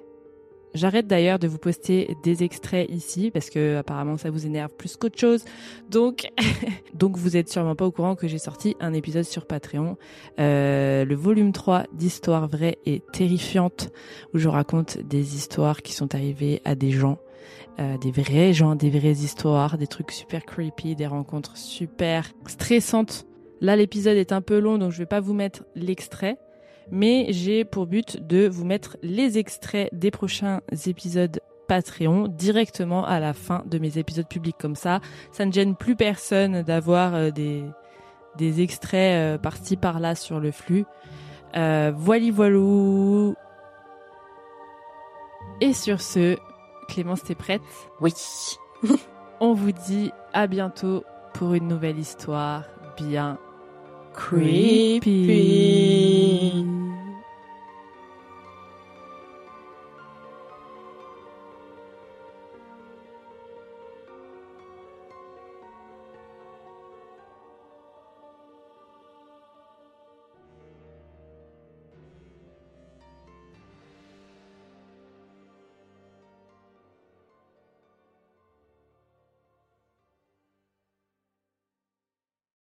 T'es encore là? Envie d'écouter plus d'épisodes de C'est Creepy? Une douzaine d'épisodes exclusifs t'attendent sur mon Patreon. Ouais, une douzaine. Voici un petit aperçu de ce qui t'attend. Oui, mais un pistolet d'alarme, c'est pas une arme. Tu sais, c'est des balles à blanc, en fait. Mmh, ok. C'est pour faire peur. Ah, mais... je me suis dit, peut-être le pistolet, il fait radio réveil ou je sais pas ce qu'il s'appelle. Candy a dû s'emparer de la hache et pour ce faire, elle a dû distraire Betty en lui mordant la main Ensuite, elle frappe Betty à l'arrière du crâne avec la hache. Sauf qu'à l'époque, ils sont pas très très microbes et bactéries. Du coup, Charles décide d'écourter son séjour à Paris et rentre au Glandier le 3 janvier au bout de sa vie, ou plutôt au bout du rouleau de PQ. Et c'est Marie. Vu qu'il y avait des doutes de meurtre, prouvez à tout le monde que ce n'est pas un meurtre, prouvez que c'est un suicide. Refaites les tests, montrez que bah voilà, avec la corde, nanana, lancez le truc par par dessus bord. Non, ils ont rien fait. C'est aberrant. Quelle indignité. Sache que tu peux aussi dès aujourd'hui rejoindre mon Patreon gratuitement pour tester et écouter un épisode exclusif.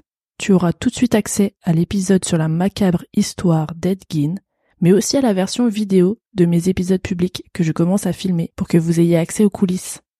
Pour rejoindre, rien de plus simple. Tu trouveras le lien Patreon dans la description de cet épisode. À tout de suite pour plus d'histoires bien creepy.